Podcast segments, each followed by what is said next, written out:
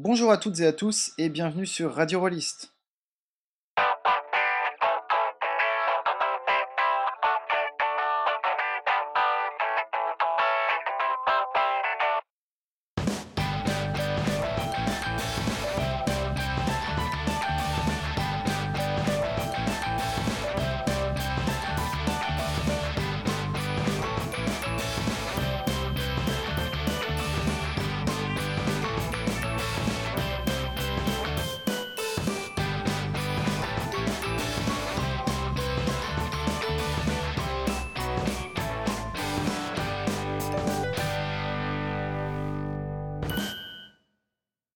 Salut à tous et toutes, aujourd'hui je suis accompagné par Gerhard, Bonjour. par Steve, Hello mais aussi par deux invités exceptionnels, Vivien Féasson Bonjour tout le monde.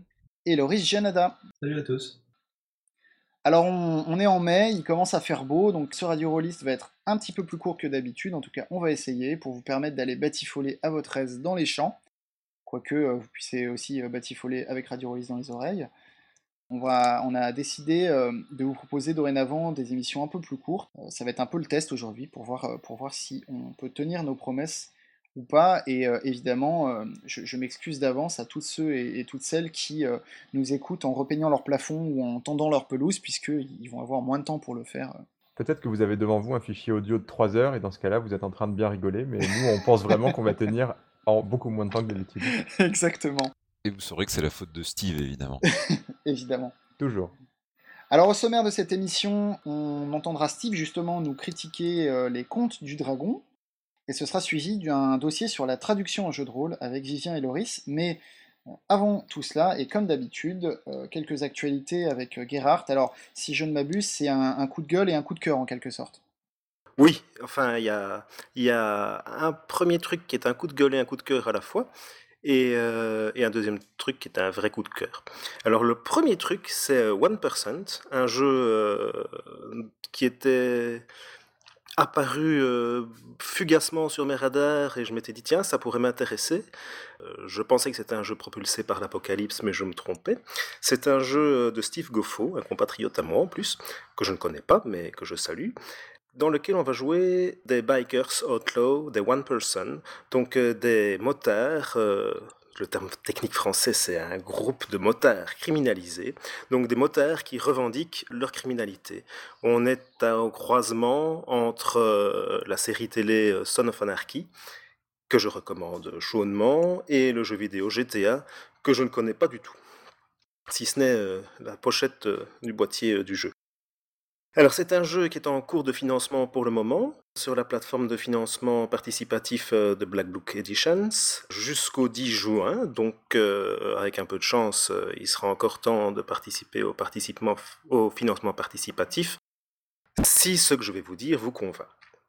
Les prix auxquels le jeu est proposé, c'est euh, une chose qui moi me fait particulièrement plaisir, c'est 19 euros pour avoir euh, le PDF du livre de base, je trouve ça très bien, 44 euros pour l'avoir en version imprimée, 57 euros pour avoir le livre de base imprimé plus tous les paliers numériques débloqués, et comme toujours euh, sur la plateforme de Black Book, on peut aller très loin avec jusqu'à 250 euros si on veut vraiment avoir beaucoup de choses, et même plus si on est une boutique et commande plusieurs exemplaires à la fois. Hmm, je ne commenterai pas plus sur cet aspect euh, de débauche euh, de matériel qui, moi, ne me parle pas euh, terriblement. Moi, ce qui m'intéresse avant tout, c'est le jeu. Le jeu, on joue des bikers outlaw, donc on va jouer des vilains criminels dans le monde d'aujourd'hui. Et de mon accroche personnelle pour la série Son of Anarchy, c'est quelque chose euh, qui me fait plaisir.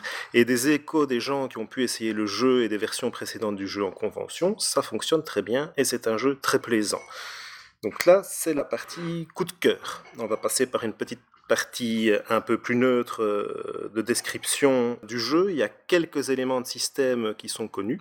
C'est un jeu qui va se jouer euh, essentiellement au D6. Pour résoudre une action, le joueur va jeter de 2 à 5 D6 euh, selon la difficulté et il faut que le total soit inférieur à 10. Les personnages disposent de traits, trois traits faibles, deux traits moyens, un trait euh, élevé qui vont les décrire, qui permettent de supprimer des dés en fonction de leur valeur. Donc les très faibles permettent de supprimer les dés de 1 ou 2, les très moyens de 3 ou 4 et le très fort, les dés qui ont fait un résultat de 5, sont retirés du total, mais il faut signaler avant le jet quel trait on va utiliser. Ce qui est une originalité, mais qui me semble, moi, accessoire, c'est que les traits sont en fait des tatouages, qui sont euh, des, euh, des cartes que le joueur va poser sur la table au moment de faire son jet et qui va altérer son jet. Et chaque tatouage représente quelque chose euh, dans la vie du biker qui est, qui est matérialisé ainsi et qui intervient dans le système de jeu. C'est un élément de, de couleur qui est sympathique, euh, moi, ça me semble un peu vouloir vendre des cartes pour pouvoir vendre des cartes, mais je conçois que l'aspect poser les cartes en jeu peut être très sympa, surtout si on doit dessiner ses tatouages en plus. Cependant, l'éditeur fait au cours du full lancement euh, pas mal appel euh, aux, aux, souscripteurs pour voir ce qu'ils pensent de ce qu'ils proposent, et il se pourrait aujourd'hui, pour le moment c'est encore dans la balance, que ce deck de cartes soit mis en option et qu'il propose une feuille de personnage plus conventionnel. Il y a également un système de jetons de respect qui sont un peu euh, des points d'héroïsme ou quelque chose de ressemblant. Donc on n'a pas encore le jeu, on ne sait pas encore exactement comment ça fonctionne. Mais en gros des jetons qu'on peut gagner en faisant du bon roleplay. Ce qui reste à définir dans le jeu, c'est que c'est faire du bon roleplay en fonction du grade que l'on occupe dans le, club de motard, qu'on peut dépenser pour euh, améliorer un jet, faire face à un échec ou avoir le droit de placer un, élément dans la narration euh, en tant que joueur. Euh, la petite originalité qui est peut-être sympa, c'est que ces jetons, une fois dépensés, vont avoir un sort différent selon qu'ils sont dépensés pour le bien du club ou qu'ils sont dépensés égoïstement par le biker.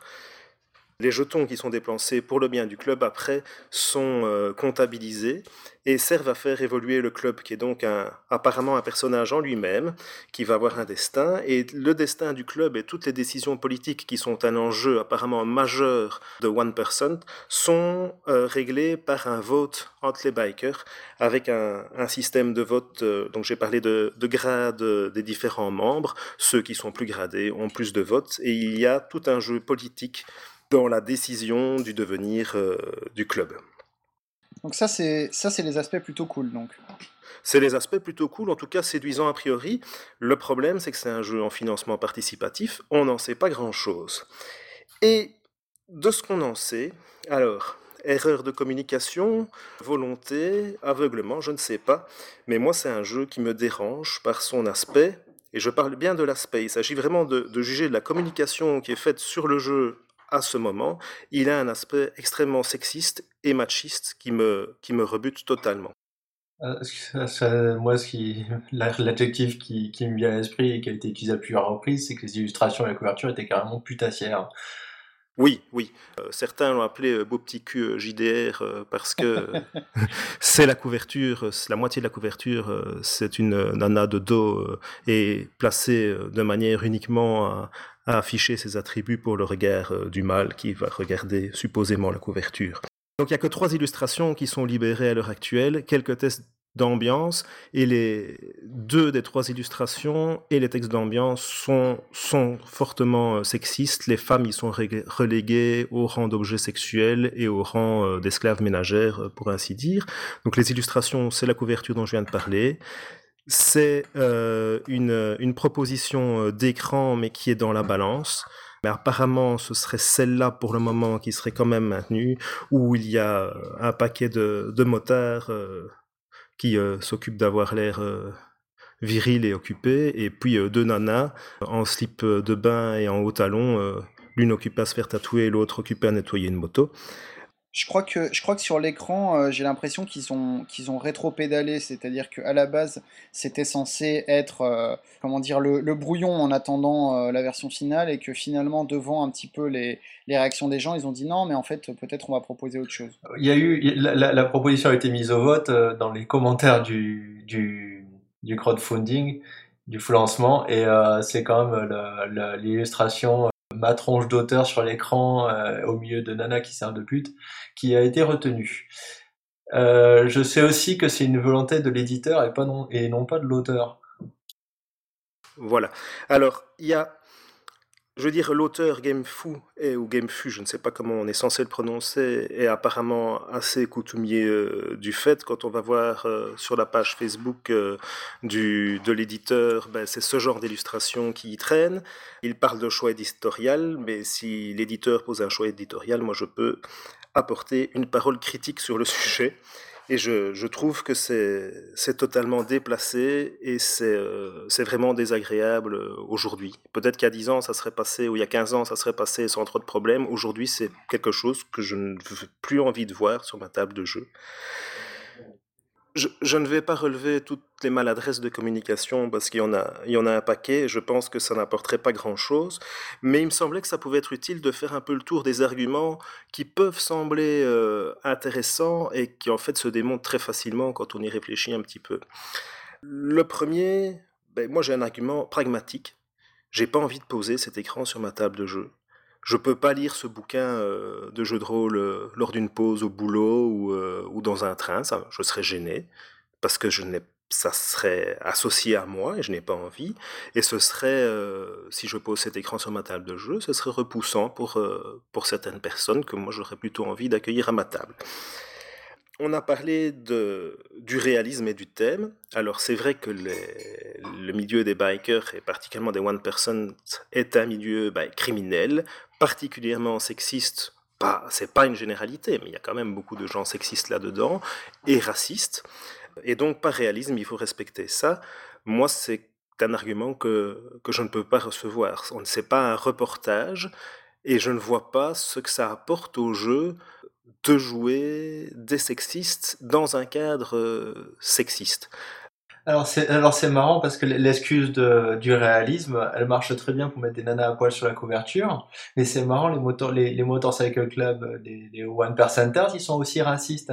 Il, ça manque un peu à mon goût de svastika et de nègre tabassé aussi, quitte à le faire, autant aller jusqu'au bout du truc. Sans, sans aller euh, sans aller par là, euh, je, je soulignerais également euh, qui, qui, t'a chargé la mule, hein, mais bon, euh, que euh, tu parlais de GTA tout à l'heure et, tu disais que tu connaissais que la, que la couverture. Alors, je sais pas ce qu'en connaissent les auteurs du jeu, mais c'est clair que les, dessins sont, on va dire, inspirés de cette esthétique-là, qui pour le coup me paraît assez loin d'un côté biker réaliste. quand tu vois les types qui ont tous l'air de, de sortir de salons de bronzage californien, c'est pour le coup assez éloigné d'un d'une façon euh, réaliste de voir les choses. Et là encore, je suis tout à fait d'accord avec toi qu'on parle de, l'habillage euh, visuel et éditorial, puisque euh, tu l'as souligné, on ne peut pas vraiment juger du contenu du jeu n'ayant pas grand chose à se mettre sous la dent de ce côté-là. Sur le contenu, sur, le contenu du jeu, on a aussi une information, c'est comment il s'appelle, l'auteur de Bimbo qui va, qui va écrire un, MC féminin pour le groupe. Ce qui, ce qui amoindrit le coût, mais ne, ne, résout pas le problème. Ça reste un jeu sexiste, c'est juste qu'on va voir le, le, revers de la médaille, mais ce sera sexiste des deux côtés. Donc l'excuse du réalisme, pour moi, ne, tient pas en général en jeu de rôle. Le, le seul cas où je trouverais que ça vaut peut-être la peine de l'examiner sérieusement, c'est si on veut faire un jeu qui traite justement de cette thématique-là, ce qui n'est pas le cas ici. Et, euh, et elle ne tient pas dans ce cas particulier parce qu'il y a un tas de choix qui sont posés dans le jeu qui ne sont pas des choix réalistes je ne vais pas les citer, mais je vais quand même en citer un, simplement le, le nom. Des, le nom, ben oui, mais c'est idiot de dire je ne vais pas les citer, mais ça veut dire qu'on va les citer. les, simplement le, le, nom des, des MC, des, des, clubs de motards, ce ne sont pas des, vrais noms, alors qu'il y en a qui, qui existent. On pourrait reprendre ceux-là. On ne parle pas de Hells Angels ou de Bandidos, non, ce sont des noms inventés. Je crois que Hells Angels est une marque déposée désormais. Aussi. voilà pour le réalisme. Alors, un autre argument. Enfin, l'argument du, réalisme et de l'habillage, en fait, pour moi, ça montre un certain aveuglement au sexisme de notre société. Je pense qu'il y a une partie des, des, gens qui posent ces choix qui ne se rendent pas compte à quel point ils sont sexistes et à quel point dans notre société ça peut être dommageable euh, quand on voit euh, l'inégalité qui existe entre les hommes et les femmes. Euh, euh, en termes de violence, en termes de, répartition des tâches ménagères, en termes d'abus sexuels, en termes de salaire, en termes euh, de capacité à progresser dans la société, la manière dont on est traité, le double standard euh, pour l'expression, pour, pour le corps, enfin, la liste est sans fin.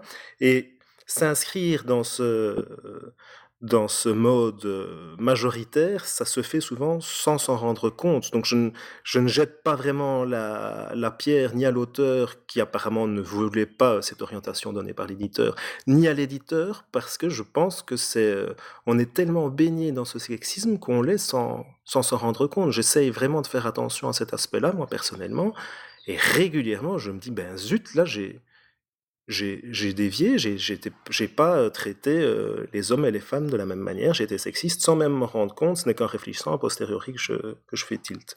Disons que euh, je pense que le, le problème, ce qu'on peut reprocher peut-être en premier lieu, sur, sur ce point-là précisément, ce qui est un peu énervant du point de vue de l'acheteur potentiel, c'est le manque de remise en question de la part de l'auteur, de la part de l'éditeur. au lieu de, de, de, dire, comme tu le dis, que voilà, peut-être ils l'ont pas vu et, et qui, vont y réfléchir, euh, ils préfèrent tout nier, ce qui est un peu énervant. Ou dire qu'ils ont réfléchi et qu'ils ont choisi ça. je pense qu'ils l'ont peut-être choisi, mais sans se rendre compte de, tout ce qu'ils prenaient avec.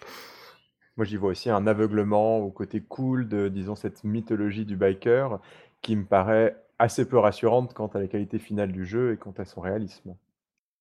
Mmh, tout à fait.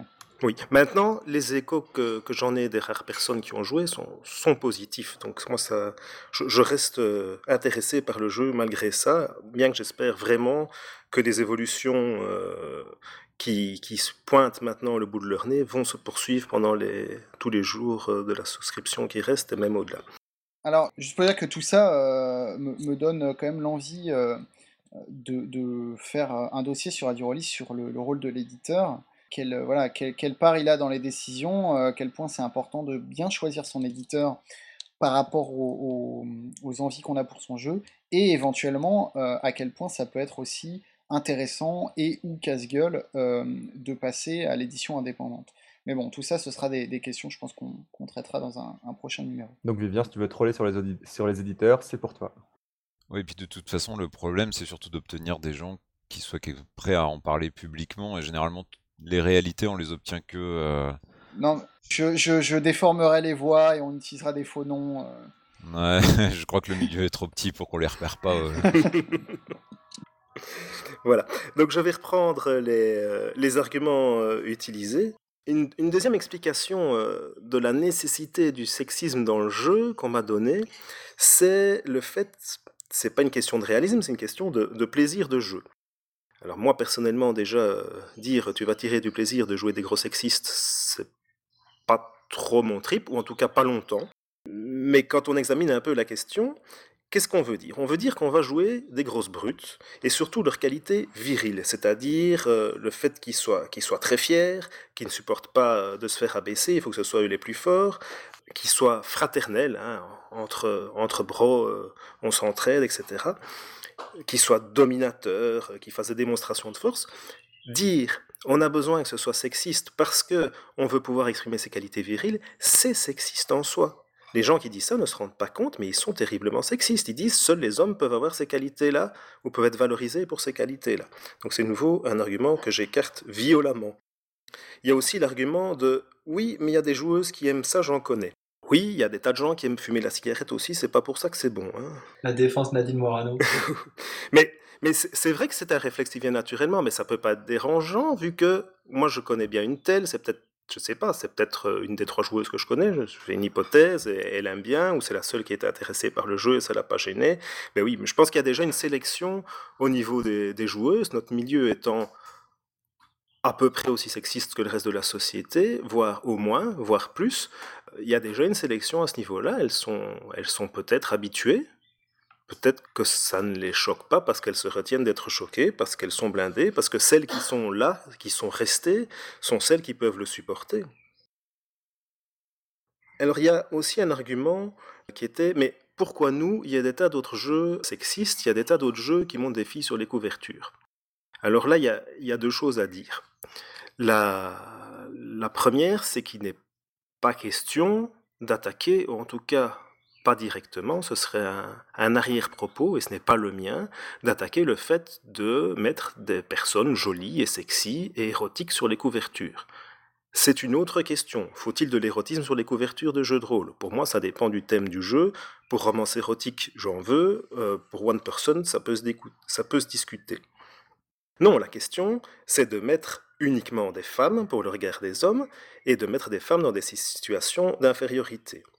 Donc ça, c'est la première partie de la question, pourquoi vous? Et quand on regarde les autres jeux, surtout les jeux récents, des grosses gammes qui ont souvent des images un peu érotiques ou euh, un, peu, un peu racoleuses, eh bien, les éditeurs font un gros effort à l'heure actuelle pour avoir une parité, autant d'hommes que de femmes dans des positions avantageuse, en tout cas pour ceux qui le regardent, et avoir euh, des femmes actives et des hommes actifs, ou autant de femmes passives et d'hommes passifs. Il y a vraiment une recherche d'équilibre, surtout chez les éditeurs américains.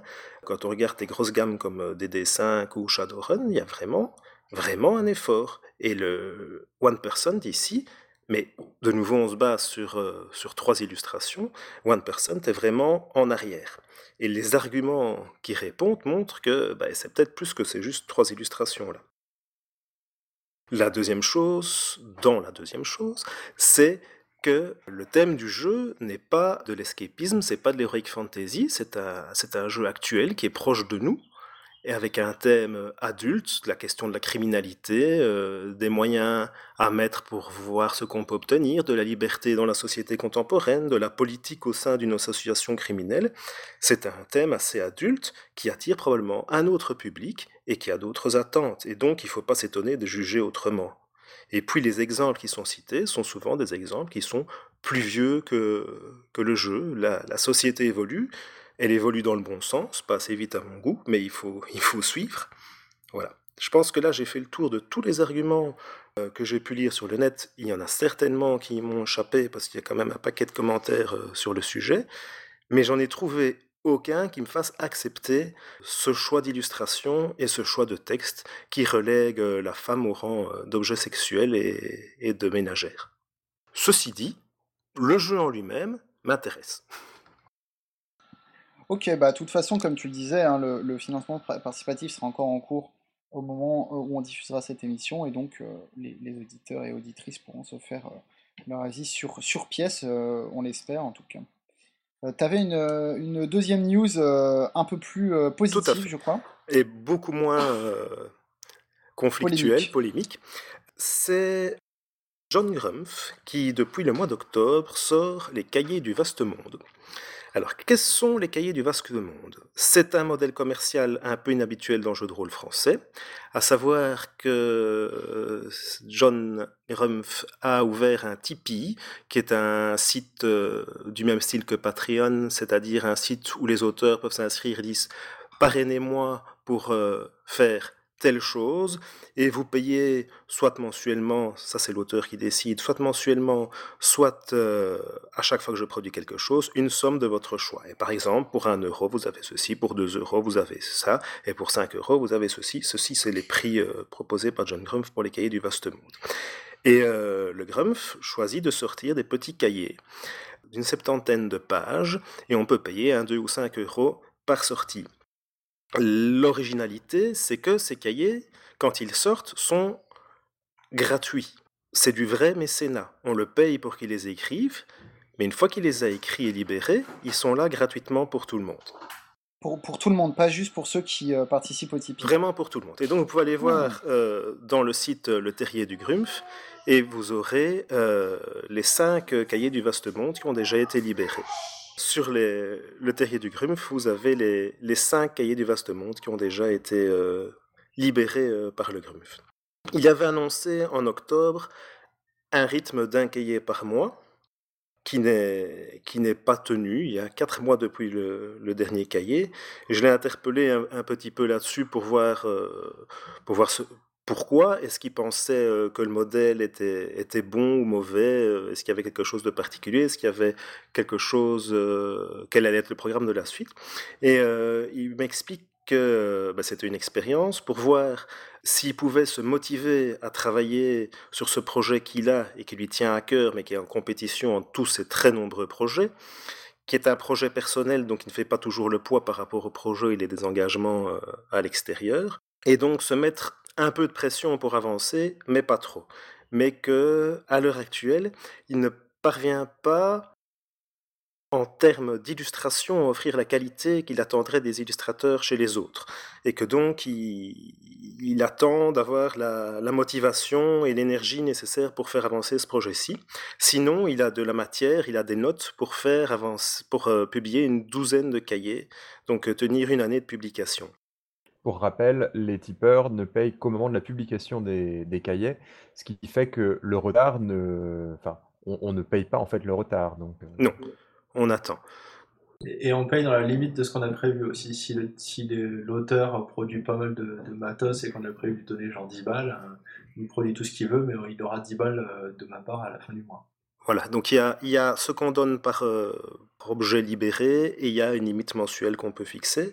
Et donc, il a choisi ce modèle justement de payer à la publication pour ne pas trop s'engager et ne pas se retrouver contraint à faire un projet qu'il a envie de faire et qui par la contrainte deviendrait euh, moins attrayant.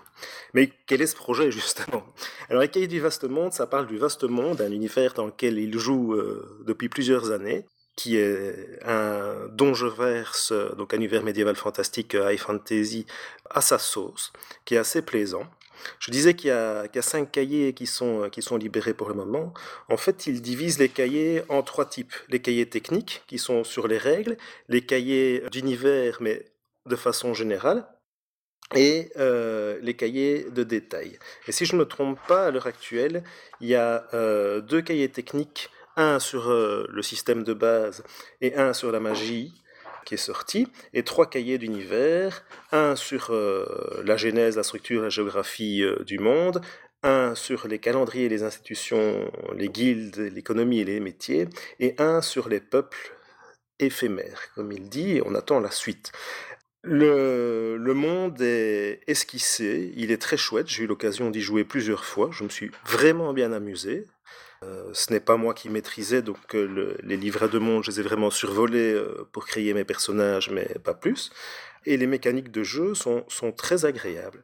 C'est un système qui s'appelle Hunter of the Unknown, qui est une, une adaptation d'un autre système dont je n'ai malheureusement pas pris les références pour en parler maintenant. Il s'agit de Searchers of the Unknown, qui est un système de Nicolas Snorri Dessau. Voilà, merci, c'est exactement ça. Maintenant que tu le dis, je le reconnais qui est vraiment euh, très agréable, un principe de jeu très simple au départ, avec euh, des, petits, accessoires dessus qui, euh, qui apportent un peu de sel. Ça se prend très vite en main. et ça apporte du chouette jeu. le principe de base, c'est qu'il y a deux types de jets. On va dire le, jet de chance, la, la, règle d'or du Grumpf. si les joueurs posent une question, vous jetez un D8. S'ils font 5 ou plus, c'est oui, sinon c'est non. Et le jet, euh, quand le personnage essaye de faire quelque chose, on jette un des 20. Si c'est 20 ou plus, c'est un, échec. Donc il faut faire 20 sur le D20 et il y a assez peu de modificateurs pour faire un véritable échec. La majeure partie des cas de 8 à 19, ce sont des réussites mineures et euh, 8 ou moins, ce sont euh, des réussites euh, complètes. Et euh, là-dessus viennent se greffer, comme je l'ai dit, des, petits bouts de, choses qui sont, qui sont assez chouettes. J'aime beaucoup, notamment, euh, la gestion des points d'expérience. On on gagne les XP au début de la partie. Au début de la partie, chaque personnage gagne 2 XP. Mais ces XP, il peut les, dépenser euh, pour contrer euh, les attritions, pour regagner des, points de vie ou de magie. Et euh, donc, s'il gère bien son personnage euh, dans, l'aventure, il pourra progresser. S'il le gère mal, il devra dépenser ces ressources-là pour, pour survivre. Notons que le système est aussi utilisé dans le jeu La Lune et 12 Lotus, dont on a déjà dit ici tout le bien qu'on pensait. Voilà. Et donc c'est très très chouette. Moi je conseille vraiment. Vous pouvez aller voir euh, les 5 livrets. Ils sont au format euh, chibi, donc euh, du A5 ou un peu plus petit. Texte et illustration de John Grumpf. C'est très agréable à lire, ça se lit facilement. c'est plein de bonnes idées. Et c'est gratuit, sauf si vous décidez de l'encourager dans cette voie, et j'espère que vous le ferez parce que moi j'attends la suite avec impatience. Bah écoute, super, effectivement ça, ça, donne pas mal envie. Sans attendre, je laisse la parole à Steve qui va d'ailleurs continuer à nous parler des jeux du Grumpf avec les contes du dragon. Ouais, tout à fait, on est en... les auditeurs vont penser que Radio Rollist est en train de devenir Radio Grumpfist parce qu'après avoir eu une interview, enfin après que Sébastien a eu une interview de lui pendant, pendant 3 heures dans les derniers numéros des carnets ludographiques, on, on ne vous parle presque que euh, des jeux du Grumpf dans, dans ce numéro.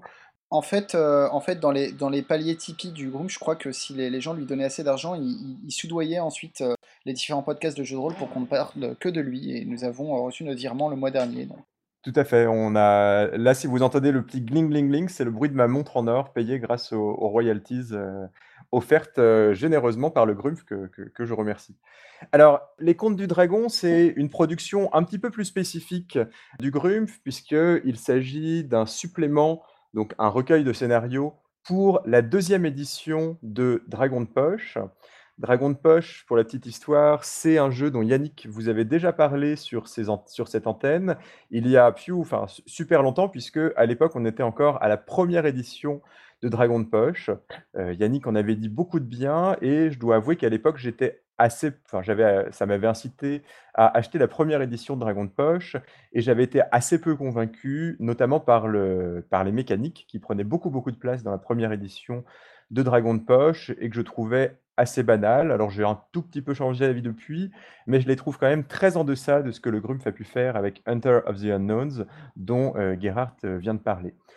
Cependant, vous allez me dire pourquoi est-ce que je vous parle du supplément d'un jeu que que je, que je n'aime pas, en fait, c'est parce que en réalité, j'aime beaucoup, enfin, j'ai beaucoup, beaucoup de, de, louanges à faire pour la deuxième édition de Dragon de Poche, puisque entre la première et la deuxième édition, le Grumpf a fait un, gros travail dans deux directions.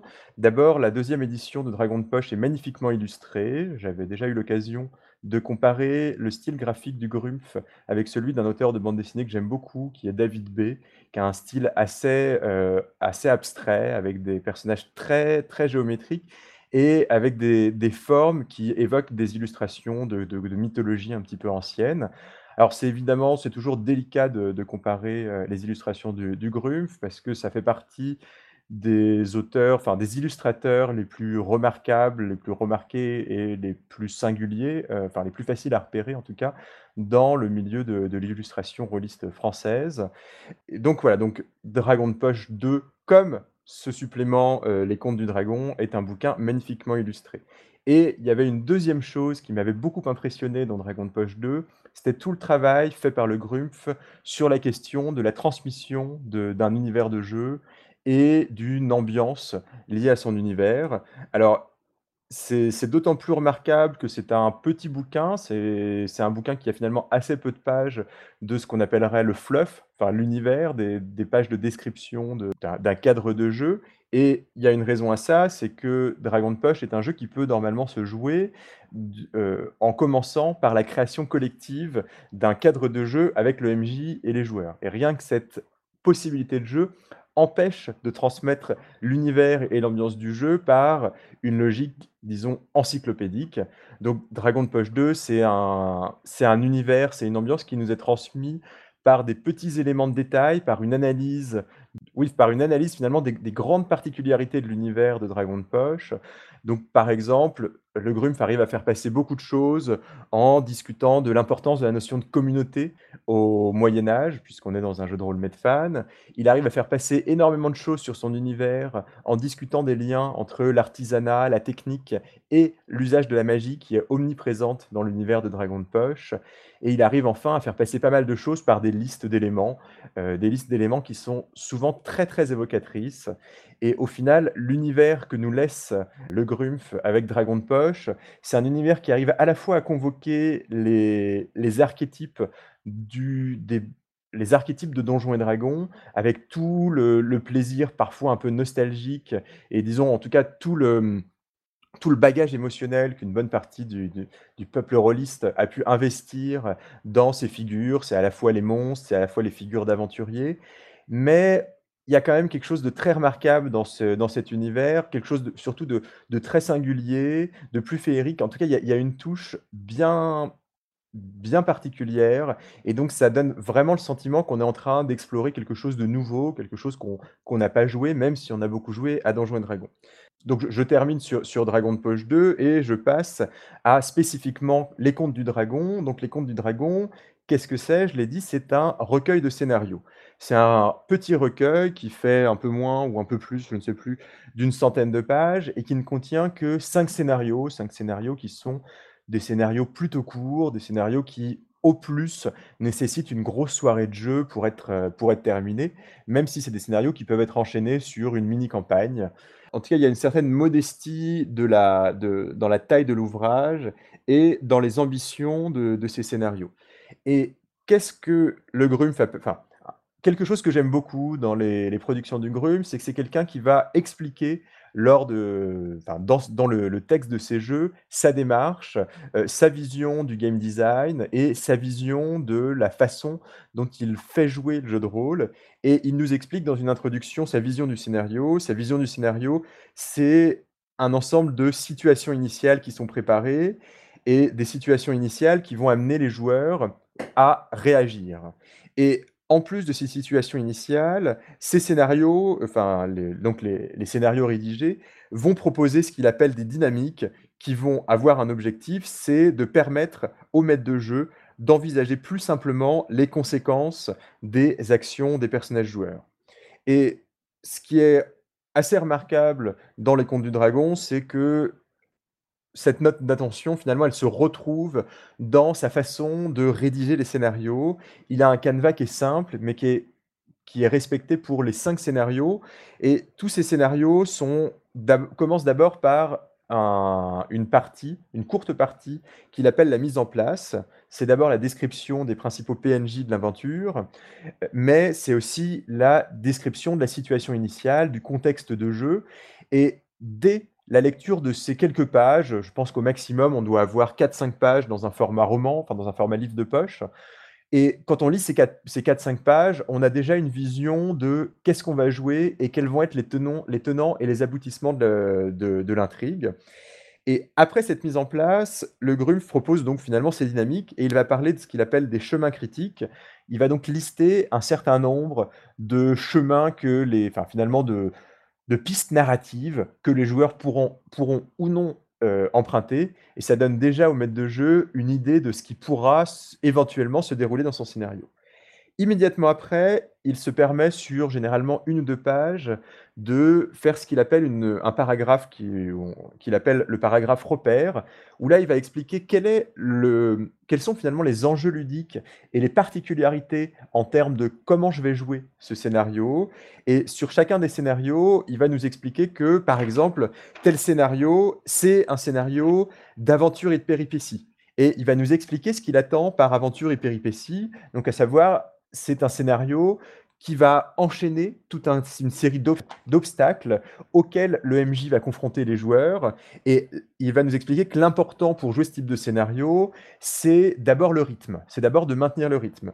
Mais il va aussi nous expliquer dans un autre scénario, qui est un scénario orienté vers l'horreur et la diplomatie, il va nous expliquer sa vision de l'horreur. Il va nous expliquer que pour lui Jouer sur l'horreur, ça implique de jouer sur 2 caractéristiques. D'abord sur une caractéristique esthétique de l'horreur, donc la description de scènes qui frappent l'imaginaire des joueurs, mais aussi de jouer sur le sentiment d'être, d'être désemparé, le sentiment d'être dans une situation, heu, dangereuse et où les personnages joueurs ont finalement peu d'aide. Et donc, rien que cette rubrique repères, moi j'ai enfin, ces quelques pages de repères enfin, j'ai trouvé ça absolument formidable. Et enfin, je pense que beaucoup, beaucoup d'auteurs de scénarios devraient s'inspirer de la technique de rédaction de la des Contes du Dragon puisque, en quelques pages, on sait exactement qu'est-ce que je vais jouer comme intrigue, mais on sait aussi qu'est-ce que cela va signifier en termes de, d'enjeux ludiques, mais aussi quels sont les conseils de jeu que le Grumpf me donne pour jouer ce type d'intrigue. Enfin, il y a les scénarios se terminent toujours par la dernière partie qui est souvent la plus grande, c'est la partie de ce qu'il appelle les détails, où il va décrire tout un tas d'éléments de l'intrigue, enfin tout un tas d'éléments de jeu supplémentaires, où il va un petit peu complexifier ses ses descriptions pour permettre de donner un petit peu de matière aux, heu, meneurs de de jeu pour mener ces scénarios et il y a notamment une façon de rédiger que j'aime beaucoup dans ces rubriques détails, c'est il va souvent recourir à ce qu'il appelle des mots-clés. Donc, au lieu de d'écrire enfin, au lieu de de faire des longs textes de description, il va, il va donner une liste de mots-clés au meneur de jeu qui va lui donner une idée immédiate de l'ambiance dans laquelle va se trouver la scène dont il est en train de, de lire la, la description. Et ces mots-clés permettent d'être lus même pendant qu'on est en train de masteriser, pendant qu'on est en train de jouer, puisque on a des, des mots-clés qui sont, enfin, qui sont très très très rapides à lire. Alors, je, je vais peut-être donner un exemple. Euh, dans un, je tourne les pages du livre et je tombe sur un- une partie du scénario où il nous parle de euh, réfugiés, où il s'agit de familles humaines et gnomes qui arrivent à pied, qui sont des réfugiés sur des lourds chariots agricoles. Et ici, il va nous envoyer une liste de mots-clés qui, à mon avis, parlent bien plus que des pages de description et surtout qui sont bien plus exploitables que des pages de description. Donc, mots-clés, incompréhension, désespoir, anéantissement, deuil, pauvreté, regard vide, cauchemar la nuit, pleurs, enfants séparés de leurs parents, trois petits points, des scènes poignantes de familles séparées sans nouvelles de leurs proches, des gens qui s'effondrent d'un coup, maintenant qu'ils sont arrivés, des personnes catatoniques ou, au contraire, qui deviennent extrêmement agressives. Et voilà, donc il a cette façon de faire passer par un style, euh, par, enfin, par ces mots-clés, par un style assez télégraphique, qui m'a un petit peu évoqué les derniers jeux de, Thomas Munier, qui, avec euh, ses derniers ouvrages, Odyssea et Inflorenza, fait aussi passer un univers qui est esthétiquement très fort par un style qui est très télégraphique, où on n'a pas une rédaction comme on pourrait l'avoir, notamment dans certains autres types de scénarios. Par exemple, les scénarios que Sans Détour peut publier pour, euh, pour l'appel de Cthulhu. Et moi, c'est vraiment une façon de rédiger et de présenter les scénarios que je trouve extrêmement, extrêmement simple à exploiter et extrêmement pratique. Et en plus, extrêmement parlante, moi, ça me frappe immédiatement l'imagination, alors qu'il s'agit de scénarios que je peux lire au grand maximum en 20-25 minutes. C'est des scénarios qui ne me prennent pas plus de 40 minutes de préparation avant de les mener à ma table. Alors, autre point que... Alors là, j'ai surtout parlé de la rédaction des scénarios, et vous vous dites peut-être, est-ce que ces scénarios valent le coup au niveau de l'intrigue? Alors, il y a, d'abord quelque chose à dire, c'est pour moi, c'est un point, c'est un, un avantage. Je sais que pour d'autres, ça sera un, un inconvénient. Ces scénarios ont quelque chose d'extrêmement classique dans leur intrigue, et pour les, si vous êtes un vieux routard du jeu de rôle, et notamment du jeu de rôle Medfan, et du jeu de rôle du, dans des univers à la Dungeonverse, vous n'allez certainement pas être stupéfait par la complexité des intrigues, puisque ces intrigues vont droit à l'essentiel, présentent des enjeux euh, narratifs qui sont très forts, et on sent bien qu'il y a toute la logique du Grumpf, la logique de masterisation du Grumpf derrière ces, ces enjeux narratifs qui vont droit à l'essentiel, puisque l'idée est de nous proposer des situations narratives et de créer de la péripétie en fonction, enfin en comptant sur les réactions des joueurs et leurs conséquences. Et moi, j'aime énormément cette, euh, cette logique qui donne des scénarios du coup très courts et surtout que même si ces scénarios sont très très classiques, les scénarios sont extrêmement variés. Et en fait, en un sens, ce, court recueil de cinq scénarios, c'est un petit peu une, une belle promenade au sein des scénarios classiques de la, de la fantasy et du Dungeonverse. On a, euh, je vais décrire en fait quels sont les types d'aventures qu'on joue dans ces cinq scénarios? Pour vous donner une idée. On a un premier scénario qui s'appelle Les quatre filles du Seigneur de la Marche, et c'est un scénario donc d'aventure et de péripéties. On a un deuxième scénario de vengeance qui s'appelle La vengeance de Carne, et on a un scénario d'enquête et de confrontation. Donc l'enquête, donc explique qu'il s'agit de gérer l'information qui va arriver aux joueurs et qu'il va s'agir d'être subtil dans ces confrontations pour ne pas se retrouver en position de faiblesse quand on va affronter l'ennemi. On a un troisième scénario, donc La nuit du limon fauve, qui est un scénario d'horreur et de diplomatie. On a enfin on a un quatrième scénario qui est un scénario qui s'appelle 47 gobelins et qui est un scénario d'intrusion, donc euh, intrusion au sens infiltration, puisqu'on va ici infiltrer une forteresse, et c'est aussi un scénario de bataille. Et enfin, le dernier scénario, c'est un scénario qui s'appelle Les disparus de, des cinq sigils, et c'est un scénario d'enquête et de diplomatie. Et un dernier point sur lequel euh, j'ai envie d'insister, c'est que j'ai parlé des conseils dans la rubrique que donne le Grumpf, dans la rubrique repères aux, aux joueurs. Et il faut savoir que dans ces conseils, il y a aussi des conseils qui sont des éléments mécaniques. En fait, il y a une sorte d'entrelacement entre le conseil de jeu, à savoir comment est-ce que je vous conseille de jouer l'horreur, et sur la proposition faite au meneur de jeu de d'éléments, euh, de courts éléments de mécanique de jeu. Donc Par exemple, dans son scénario 47 Gobelins, il propose une sous-mécanique qui permet de gérer l'intrusion dans, la forteresse. C'est une sous-mécanique d'intrusion qui était déjà celle de la deuxième édition de Nanochrome. Et c'est une, une, mécanique qui permet d'entremêler le contrôle du MJ et de laisser de temps à autre la possibilité aux joueurs de décrire des péripéties qui arrivent à leur personnage. Donc moi j'aime bien ce sorte de va-et-vient entre une logique de conseil au meneur de jeu et une logique de mécanique de jeu. Finalement, dans les deux cas, on fait du game design et il y a une continuité entre ces, deux pratiques. Un dernier point euh, avant de conclure, et enfin bon, alors la conclusion, vous en doutez, hein, je, je, pense vraiment beaucoup beaucoup de bien de ce, de ce petit recueil de scénarios. Et il y a un dernier point où je trouve le scénario remarquable, enfin où je trouve cet ensemble de scénarios remarquable, c'est qu'il se distingue de ce que moi je crains dans le Dungeon Verse, moi, ce que je crains dans le Dungeonverse, c'est qu'on transforme les. C'est que voilà, c'est la pratique de Donjons et Dragons a créé des archétypes qui étaient des archétypes ludiques, donc notamment l'exploration du donjon, la présence de l'aventurier. Et ces archétypes étant des, des, archétypes aussi des archétypes qui ont des enjeux, qui portent en eux des enjeux ludiques, il m'arrive de, de, les voir comme des purs euh, instruments euh, tactique et d'avoir l'impression de ne pas rencontrer vraiment de, personnes, de PNJ qui sont faits de chair et d'os, mais de, rencontrer des PNJ qui sont uniquement faits de statistiques et qui sont uniquement des obstacles ou des, des ressources dans la quête que je vais mener. Et ici, dans le scénario du Grumpf, il y a vraiment toujours la présence de problématiques qui sont vraiment touchantes. Donc, j'ai parlé notamment de la présence de réfugiés dans un de ces scénarios. On pourrait aussi parler de la problématique de la vengeance dans un autre scénario, où il se pose la question de savoir à quel point la vengeance, c'est quelque chose de destructeur.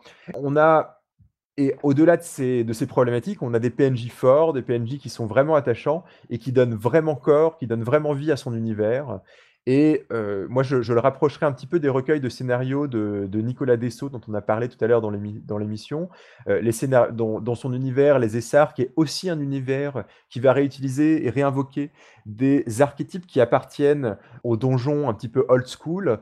on a en fait un univers où on se rend compte que les enjeux sont des enjeux très humains. Les personnages sont des personnages picaresques, mais qui sont vraiment hauts en couleur et qui sont marquants. Et il y a quelque chose de, remarquable et il y a quelque chose de vraiment marquant quand on va les, quand on va les jouer. Et moi, je retrouve ça euh, pleinement dans les Contes du Dragon, que je conseille vivement à tous les auditeurs. Juste pour dire, euh, j'ai fait jouer le premier scénario et c'était très très bien. Bah, moi, j'ai fait tester le deuxième scénario et c'était très bien aussi. Et, bah écoute, euh, merci Steve. En plus, euh, j'ai repéré environ 53 euh, jeux de mots dans les, dans les titres des scénarios, et donc ça, ne peut que me plaire. Oui, tout à fait, je les ai dit avec beaucoup de sérieux, mais c'est très très, c'est très, très amusant à, la lecture. Très bien, bah, merci beaucoup. Bah, je me tourne à présent, enfin, façon de parler, je me tourne virtuellement vers nos deux invités du soir pour causer de traduction en jeu de rôle, un sujet qui nous est venu à l'idée pour faire pendant à la discussion qu'avait eu euh, Mickaël avec Sandy Julien dans le, dans le numéro 49 euh, sur euh, le métier de relecteur. Et donc voilà, aujourd'hui un, autre métier invisible du jeu de rôle, celui de traducteur. Alors pour commencer par le commencement, pour les, auditeurs et les auditrices qui ne vous connaissent pas, Vivien et Loris, est-ce que peut-être vous pouvez vous, présenter en quelques mots, nous raconter brièvement comment vous en êtes venu, non pas au jeu de rôle, qui est la question rituelle du rôlisme, mais plutôt comment vous en êtes venu à la traduction de jeux de rôle. Comment vous êtes tombé dedans? Alors euh, commençons par Loris, Moi j'ai commencé par traduire du JDR pour 2D sans face. C'est pas connu, puisque en fait les traductions n'ont jamais été publiées. Mais il se trouve que 2D sans face avait sorti des, euh, des suppléments, enfin, pardon, Nobilis, euh, l'auteur avait sorti des suppléments gratuits. en fait, c'était plutôt des fichiers de fond de tiroir qu'elle avait mis à disposition en attendant de sortir dans l'intermède où il y avait Nobilis 2 et Nobilis 3. Donc ces, ces, deux fichiers, on, j'ai passé pas mal de temps à le traduire. Il faut savoir que Nobilis est super dur à traduire à cause des nanofixes. Mais tu l'as, tu l'as traduit, euh, tu, tu, l'éditeur t'avait proposé de le traduire ou c'est toi qui as décidé de le faire euh? Je sais plus trop. Euh, globalement, ça c'est, c'est, un peu dans, le, un peu dans les, deux sens. je m'entends assez bien avec les gens de en face. Donc, euh, et j'adore Nobilis, donc euh, je sais pas comment ça s'est fait. le fait est que Noblesse 3 est sorti avant qu'on ait fini de traduire et que ça paraissait absurde de les sortir maintenant. Suite à ça, bien, bien, bien, bien plus tard, euh, peut-être presque une dizaine d'années plus tard, euh, il y est arrivé Val Nuit, euh, donc, où j'ai commencé à traduire donc, avec toi comme Welcome to Night Vale en français. Et là, pour le coup, c'est pas du JDR, mais c'est du texte vachement plus littéraire que du jeu de rôle, à mon avis, et qui a un peu testé mes, mes compétences en anglais. Et après ça, je me suis aperçu que traduire euh, du JDR était assez facile euh, comparativement. Donc euh, là-dessus, j'ai encore rien qui est sorti non plus. Mais par exemple, Cartel Ashcan Edition est entièrement traduit et devrait sortir sur le Tipeee de la Caravelle en septembre, je crois. Et d'un autre côté, j'ai commencé à traduire Tech Noir dans la langue de Molière pour le compte du Grumpf. Donc euh, pour ce qui est des, fans du Grumpf, euh, bah, moi en plus je roule pour lui. Voilà, même si je fais ça pro bono. Et c'est toi qui lui as proposé ou c'est lui qui est venu vers toi? Tech Noir, c'est moi qui lui ai proposé. D'accord. Et, toi, Vivien, euh, ça c'est venu comment la, traduction par un biais un peu plus traditionnel, il me semble? Alors, moi, il faut remonter à avant la traduction professionnelle, c'est-à-dire qu'en fait, j'ai commencé donc tout simplement tout seul, comme la plupart des gens qui, à une époque où le jeu de rôle Enfin bon, en même temps, il n'est pas tellement plus traduit maintenant, mais par traduire des aides de jeu pour euh, mes tables de jeu. Et un jour, en fait, le, alors que je cherchais un petit peu du travail, euh, le Sans Détour, euh, l'éditeur Sans Détour s'est mis à chercher officiellement des traducteurs et j'ai fait une demande. Ils m'ont fait passer un test de traduction qui a réussi ils m'ont tout de suite confié un ouvrage peut-être un peu trop ambitieux à l'époque pour mes capacités, vu que je débutais très nettement, qui était l'Université Miskatonic, c'est-à-dire un énorme livre euh, de je sais pas combien de centaines de pages, euh, tout seul. Donc c'est un, un, peu euh, le, le, comment dire le, le, même, la même chose que le, père qui est avec son enfant à la piscine et qui lui donne une grande tape dans le dos en disant allez hop apprends à nager. Ouais c'est ça, c'était le grand bassin direct aussi. Hein. D'accord. cela dit, tu es encore parmi nous donc tu ne t'es pas noyé. C'est ça. Et donc, euh, du coup, euh, bah, ça, ça, ça a quand même bien passé, même si je pense qu'en relisant, on trouverait des, horreurs. Mais voilà, donc, euh, ils m'en ont confié d'autres. Et ça a été assez dense pendant un moment. Je, me suis rendu compte aujourd'hui en regardant les dates des diverses traductions. Donc, j'ai pas mal travaillé pour Sans détour essentiellement. Et paradoxalement, donc, c'est après avoir beaucoup traduit que j'ai repris des études, et cette fois en anglais, pour ajouter un diplôme, on va dire, à l'expérience. D'accord. Voilà, donc bah, du coup j'ai vraiment, on peut considérer que euh, Sans détour en termes de traduction représente peut-être 80-90% euh, presque de, mon travail si on le met euh, globalement sur ces dernières années. Le reste étant constitué de une traduction quand même importante pour narrativiste.eu qui était Spirit of the Century. Et après, essentiellement des traductions de non-jeux de rôle, on va dire, un livre sur la mode, une, deux bandes dessinées et des biographies de musiciens, ce genre de choses, quoi. D'accord, et, tout ça, euh, y compris euh, le jeu chez, chez Narrativist, euh, c'était des commandes ou c'est ou c'est toi qui t'es proposé Uniquement des commandes, en fait. J'essaye de réfléchir, mais je crois que non, c'est vraiment du. Pour moi, c'est vraiment le concept de travail, quoi, avec un, un employeur qui, qui me propose la chose et qui, qui me rémunère. Alors d'ailleurs, c'est la question que j'ai oublié de poser à Laurie, c'est est-ce que tu as été rémunéré pour tes traductions?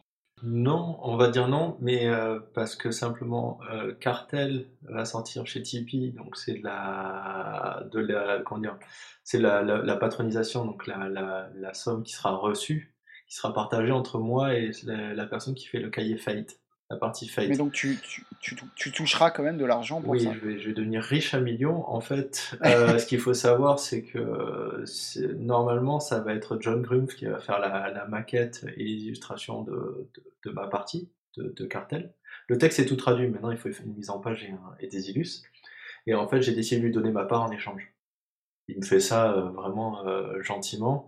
Et d'un côté, je lui traduis Tech Noir gratuitement en, échange de bons procédés. Je trouve que c'est plutôt le, je trouve que c'est lui qui fait la majeure partie du travail en fait.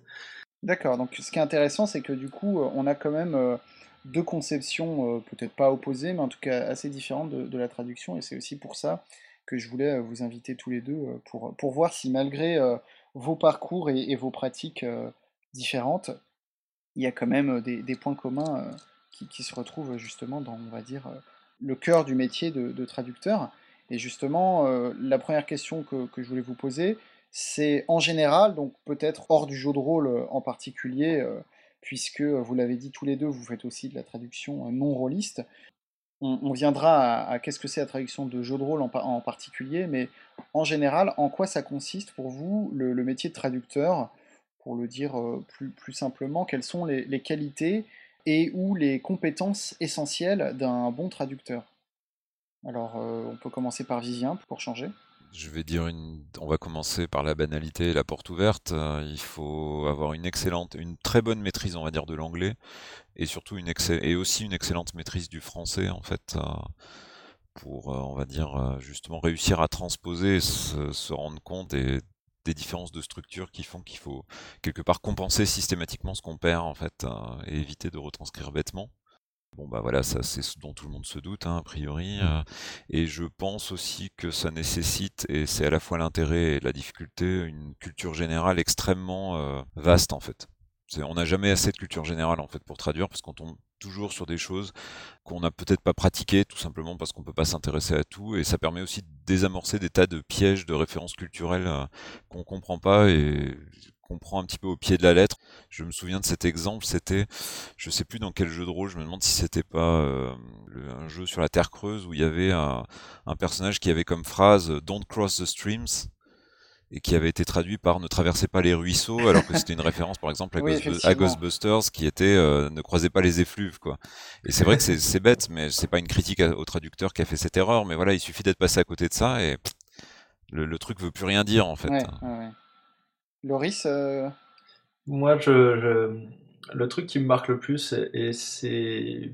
J'ai pas encore assez d'expérience du jeu de rôle pour ça, mais dans, dans les traductions de Val Nuit, euh, c'est le fait qu'il y a souvent des équivalents euh, des images, des phrases toutes faites, des litotes qui existent en anglais. Et on a souvent en français une, litote équivalente et on pourrait traduire directement la litote de l'anglais vers le français euh, littéralement et ça marcherait, mais on passerait à côté de l'expression purement française qui, qui est dédiée. J'ai pas d'exemple en tête là sur le coup. Voilà, enfin si euh, des trucs comme euh, le plus basique, ce serait être pris la main, la main rouge en, en, en français, en anglais, qui pour le coup littéralement fonctionnerait pas, et qui en français donne être pris la main dans le sac. Mais il y a des trucs plus piégeux dont on a l'habitude d'avoir eu les, traductions littérales euh, dans des séries télé, des émissions euh, où la traduction a été un peu, euh, un, peu pauvre. Donc le cliché anglais, on le connaît aussi en français, mais il y a des expressions toutes faites en français qui sont purement francophones.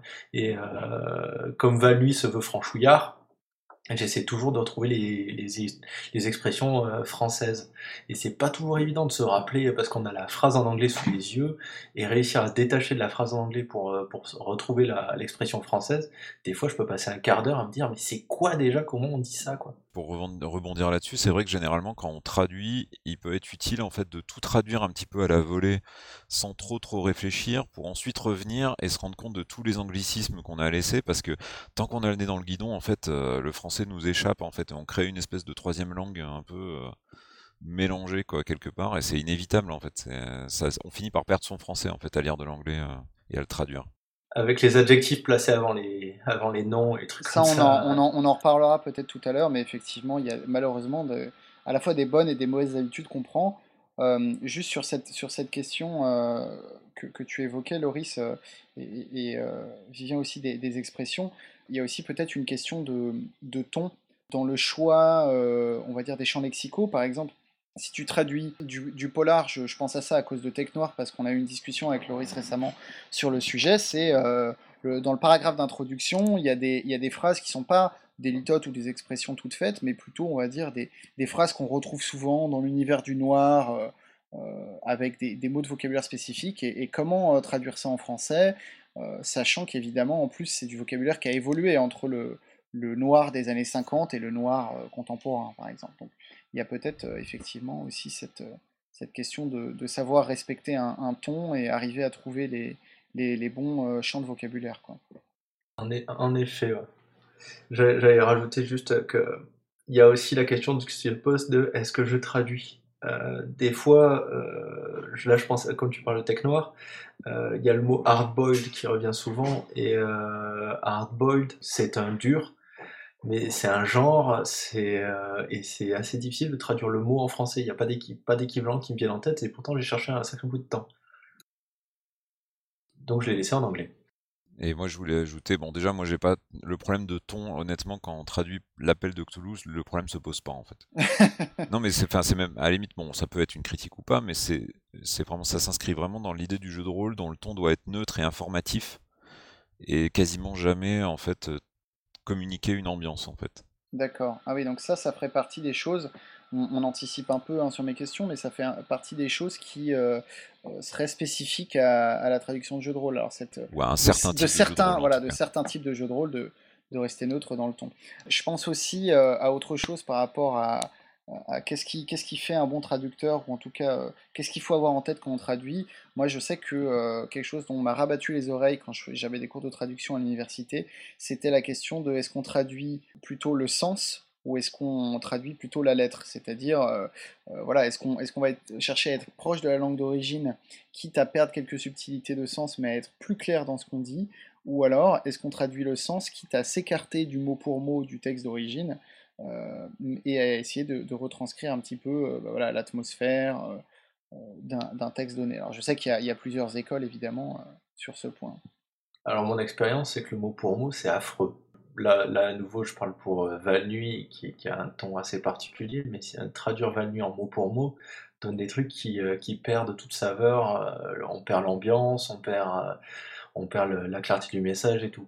D'ailleurs, un exemple tout con sur Val-Nuit, c'est on a transposé en France parce que ça marchait pas à l'oral, c'est radiophonique, et avoir un mec qui parlerait dans un sabir de français et d'anglais pour signaler les, lieux euh, et parler de la police et, des marques euh, et des services municipaux, ça, ça, donnait un truc, euh, un, mélange assez gerbatif. Après, c'est vrai que ce dont tu parles, c'est une traduction euh, qui est faite pour être, euh, pour être lue, enfin pour être déclamée, on va dire, donc c'est quand même très particulier. D'ailleurs, le, roman qui a été tiré du, podcast, qui a été traduit en français, ils ont gardé les, marques et les noms, et les noms anglais. Donc ça, c'est peut-être quelque chose qui, à l'écrit, en général, et peut-être encore plus dans le jeu de rôle, pose moins de problème, effectivement. J'aurais un exemple avec Cartel aussi, qui est assez rigolo. Euh, cartel, il y a des expressions en espagnol à la fin, à la fin des phrases, etc. Alors l'auteur évite d'utiliser trop de mots, euh, évite d'aller trop loin dans l'espagnol. Donc euh, les insultes se limitent à pendero et cabron. Mais en fait, il en place un peu partout et il fait quelques fautes d'espagnol. La question c'est est-ce que la faute d'espagnol elle est volontaire ou pas? Est-ce que je dois corriger la faute? ouais, Vivien, tu voulais ajouter quelque chose, il me semble? Ouais, je voulais ajouter, en fait, cette problématique que tu soulevais, effectivement, elle est au cœur des études de traductologie et de la traduction et tout ça.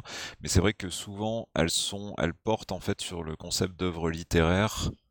Euh, justement, cette idée de traduire la lettre ou le. Alors évidemment, traduire mot, à mot, personne prétend qu'il faut vraiment traduire mot à mot. C'est plus, euh, une, on va dire, un pôle de une espèce de truc à, atteindre sans aller trop loin. Mais par contre, le truc, c'est que, alors là, pour le coup, on revient sur le problème du jeu de rôle, c'est que le jeu de rôle pourrait presque être rapproché, on va dire, du manuel presque. Euh, et souvent, tout ce qui est traduction technique, justement, est porte d'autres problématiques finalement. Et là, clairement, on met souvent en avant la traduction du sens plus que de la, de la lettre elle-même, en faisant extrêmement attention, puisque quand on traduit un manuel technique, on a intérêt à être précis, parce que si quelqu'un se tue à cause d'une mauvaise traduction, c'est autrement plus problématique qu'une partie gâchée. Euh. Effectivement. Gros danger de partie de, de Cthulhu avec un manuel mal traduit. ah ben, il y a des gens qui ont dérapé avec Miskatonic. Euh. Pour finir sur cette partie un peu introductive, euh, j'aimerais bien aussi euh, vous entendre euh, sur qu'est-ce qui est pour vous intéressant, voire, voire passionnant dans le, métier, dans le métier de traducteur, et puis qu'est-ce qui est moins intéressant, voire pas du tout, voire complètement horrible. Alors on va commencer par Loris. Comment dire? Ah, C'est pas évident à répondre. bon, déjà, je dois avouer que traduire du JDR, c'est pas ma passion. Euh, je le fais pour rendre disponible certains jeux en français qui, me tiennent à cœur. C'est surtout ça le truc. Comme je gagne pas de sous et que je fais ça par euh, en loisir, c'est le jeu qui me passionne, mais pas le fait de traduire. Ah, après, ce que je trouve euh, vraiment chouette, c'est le c'est quand la, traduction elle est un peu, un, peu difficile. C'est-à-dire que quand je, me retrouve face à un paragraphe de tech noir qui utilise tout un tas d'expressions du, venant du, polar et du cyberpunk, et que je me retrouve comme deux ronds de flanc, je trouve le challenge intéressant à, relever.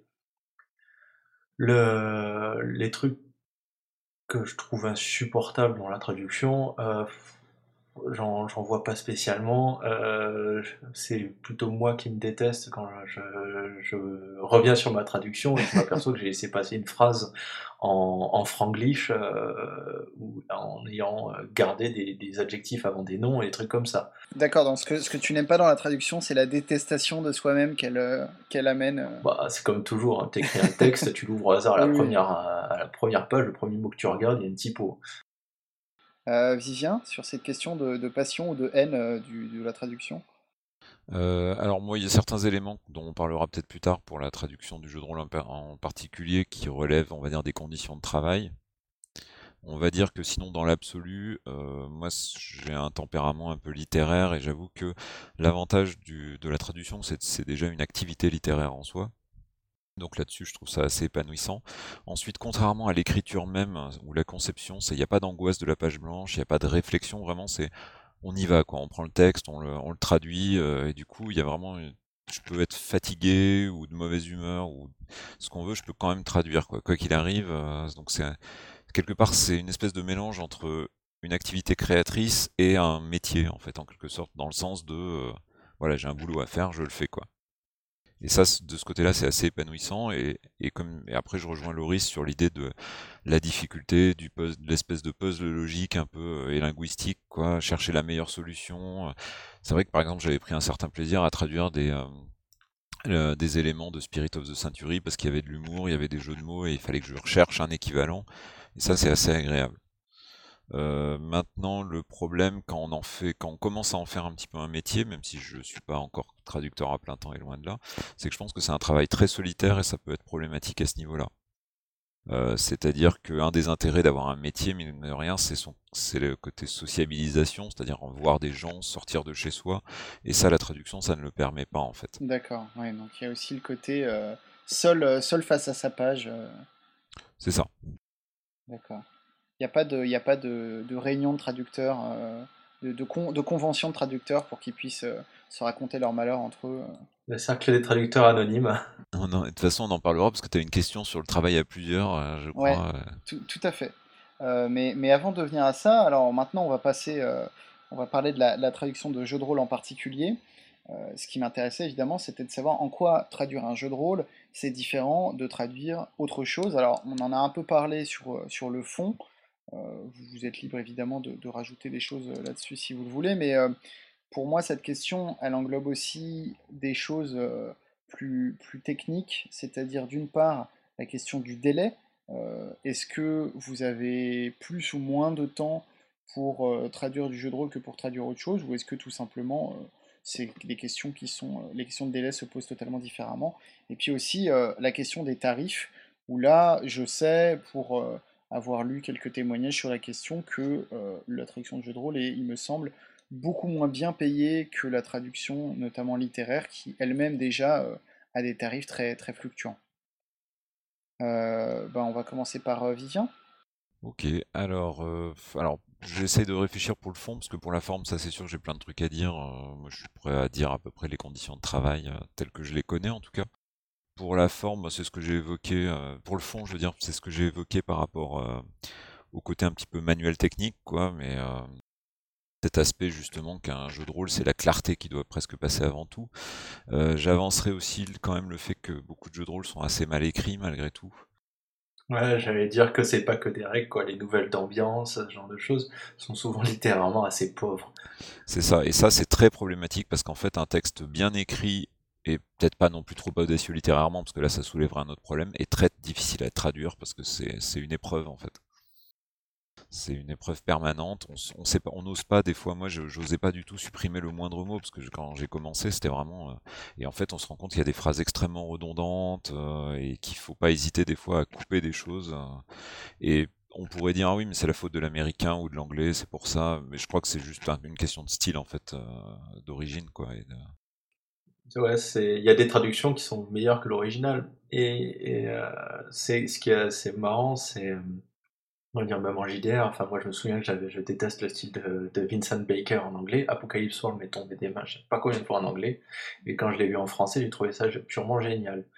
Mais le, on va dire le, la, question, c'est est-ce qu'il faut suivre le style littéraire de, qui a été fourni et euh, comme tu le dis, c'est effectivement, je pense que moi aussi que c'est pas la peine de coller trop au, texte d'origine, surtout que quand un Français, euh, un francophone, même s'il est très très bon en anglais, lit un bouquin en anglais, la pauvreté du style va pas trop lui claquer à la gueule que par rapport si, euh, au fait qu'il lise le même bouquin en français qui a été traduit très proche du texte, où là la pauvreté du style va lui claquer la gueule et il va reprocher au traducteur d'avoir mal fait son boulot, sauf que le texte d'origine était quand même pas joli joli à l'origine, mais globalement, comme on n'est pas anglophone natif, on lui laisse le bénéfice du doute généralement.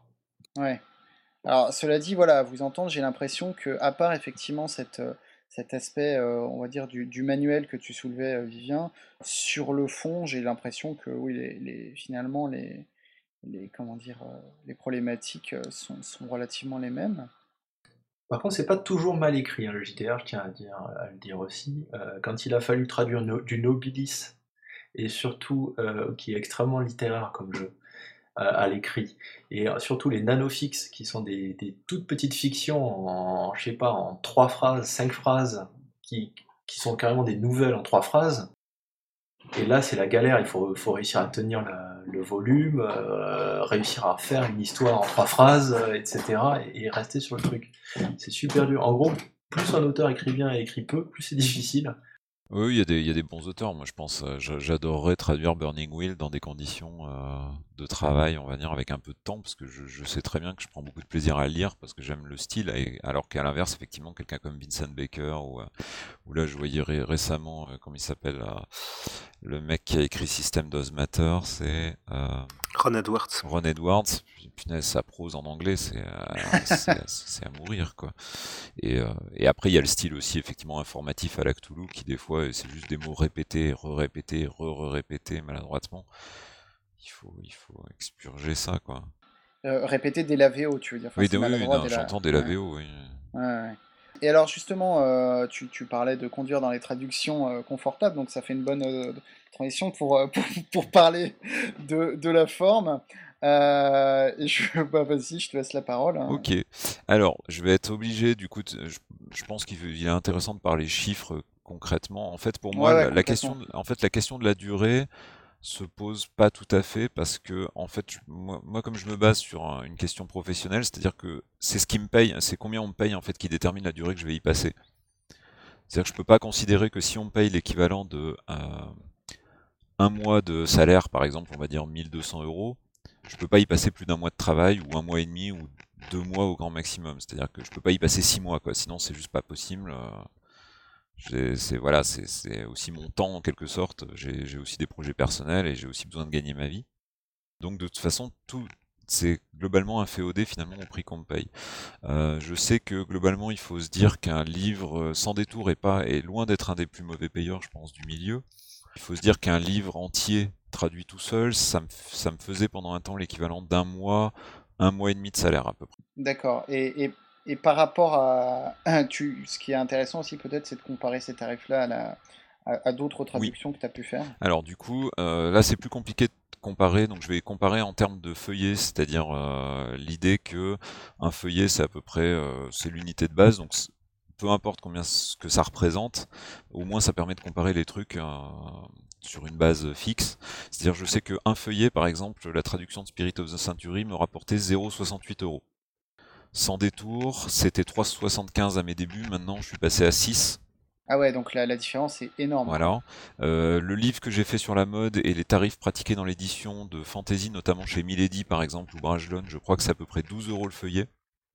Donc là, on vient de doubler par rapport à Sans Détour, qui lui-même était, je sais plus combien de fois, enfin, par rapport à, à narrativist.eu. J'ai lu, ça doit être 15 euros le feuillet, donc on est à peu près un petit peu plus haut, mais dans les mêmes tarifs. La BD que j'ai traduite, c'est à peu près 21 euros. avec le problème qu'il y a peu de texte, donc du coup on touche finalement assez peu d'argent au final par BD quoi.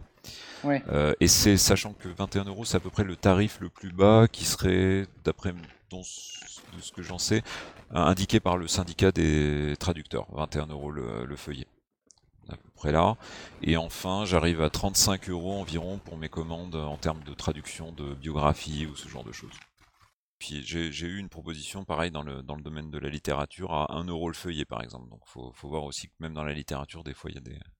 C'est intéressant, cela dit, que tu parles de traduction au feuillet parce que, euh, bon, moi j'ai été euh, traducteur peut-être trois fois dans ma vie, mais à chaque fois c'était de la traduction au nombre de signes.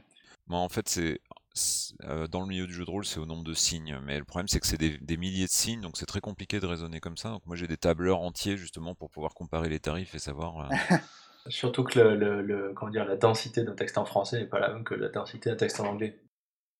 Ça n'a pas vraiment de sens. on parle de mots cibles et de mots sources à ce moment-là, mais c'est vrai qu'il y, Euh, il me semble que une des, dire une des complaintes du traducteur, c'est justement qu'il n'y ait pas de, de tarif fixe, euh, il n'y a pas de, de source officielle qui fixerait euh, une, grille de tarifs euh, sur laquelle tout le monde pourrait se, baser, ou je me trompe? Bah, Après, tu densifies ou tu clarifies ton texte au besoin. Aussi, tu peux jouer là-dessus. Tu peux t'amuser à faire du Marcel Proust, mais ça va être un peu galère au niveau de la traduction. Ouais, ouais, tout à fait. Ouais, et puis après, le problème, le fait qu'il n'y ait pas de grille, c'est aussi parce que les gens n'osent pas et que c'est toujours pareil, quoi. C'est que le, maintien du secret nuit à la profession, mais c'est pas grave, les gens le font quand même parce qu'ils ont envie de d'être d'être dans le milieu, quoi, en quelque sorte. moi, je considère maintenant que je gagne suffisamment bien ma vie dans l'enseignement pour que si jamais on propose. Enfin voilà quoi, je m'en fous si au bout d'un moment. Tu peux te permettre de refuser. Euh... Je peux pas vraiment me permettre de refuser parce que j'ai pas trop d'autres occasions, mais en même temps, bah, si ça devait arriver, bah tant pis, voilà quoi. Ouais, Quitte à parler, quitte à parler pognon, en fait, je tiens à préciser que malgré mes, mes tarifs bas de plancher, puisque je fais tout pro bono, euh, je ne mange pas le pain de mange lune. Euh, les jeux que je traduis n'auraient pas été traduits si je si je m'étais pas lancé dedans en fait. Hein. Il n'y a pas de concurrence ou quoi que ce soit. Oui, parce que c'est vrai que euh, on n'en a pas trop parlé jusqu'ici, mais le milieu du, du de traducteur, et encore plus, je pense, dans le traducteur de jeux de rôle, est, pas, est pas très très grand. Donc euh, évidemment, euh, j'ai vérifié avant d'inviter nos, deux invités respectifs qu'il n'y avait aucun conflit d'intérêt, que l'un n'avait pas volé le travail de l'autre ou crevé des pneus. juste, tiens, ça me fait penser à un truc. Ce qui est intéressant de noter, c'est que euh, il y a quand même une petite évolution en termes de tarifs qui serait peut-être due, alors je ne sais pas si c'est la montée des jeux indépendants ou ce qu'on veut, ou les podcasts qui mettent ça en avant, mais notamment aussi à cause des Kickstarter qui ont commencé à mettre en avant des, euh, des paliers qui propulsaient sur le devant de la scène, en un sens, la rémunération des traducteurs ou des auteurs. Quelque part, on sent que c'est une problématique qui commence un petit peu à rentrer, on va dire, dans le... Oui, que le, que le métier de traducteur est reconnu et que. Euh, Je pense que, que la, chose vient des deux côtés. À mon avis, euh, les auteurs qui ont travaillé sur des crowdfunding, euh, enfin des fous lancements très réussis et qui ont touché qu'un pouillème de la somme ont dû râler de leur côté.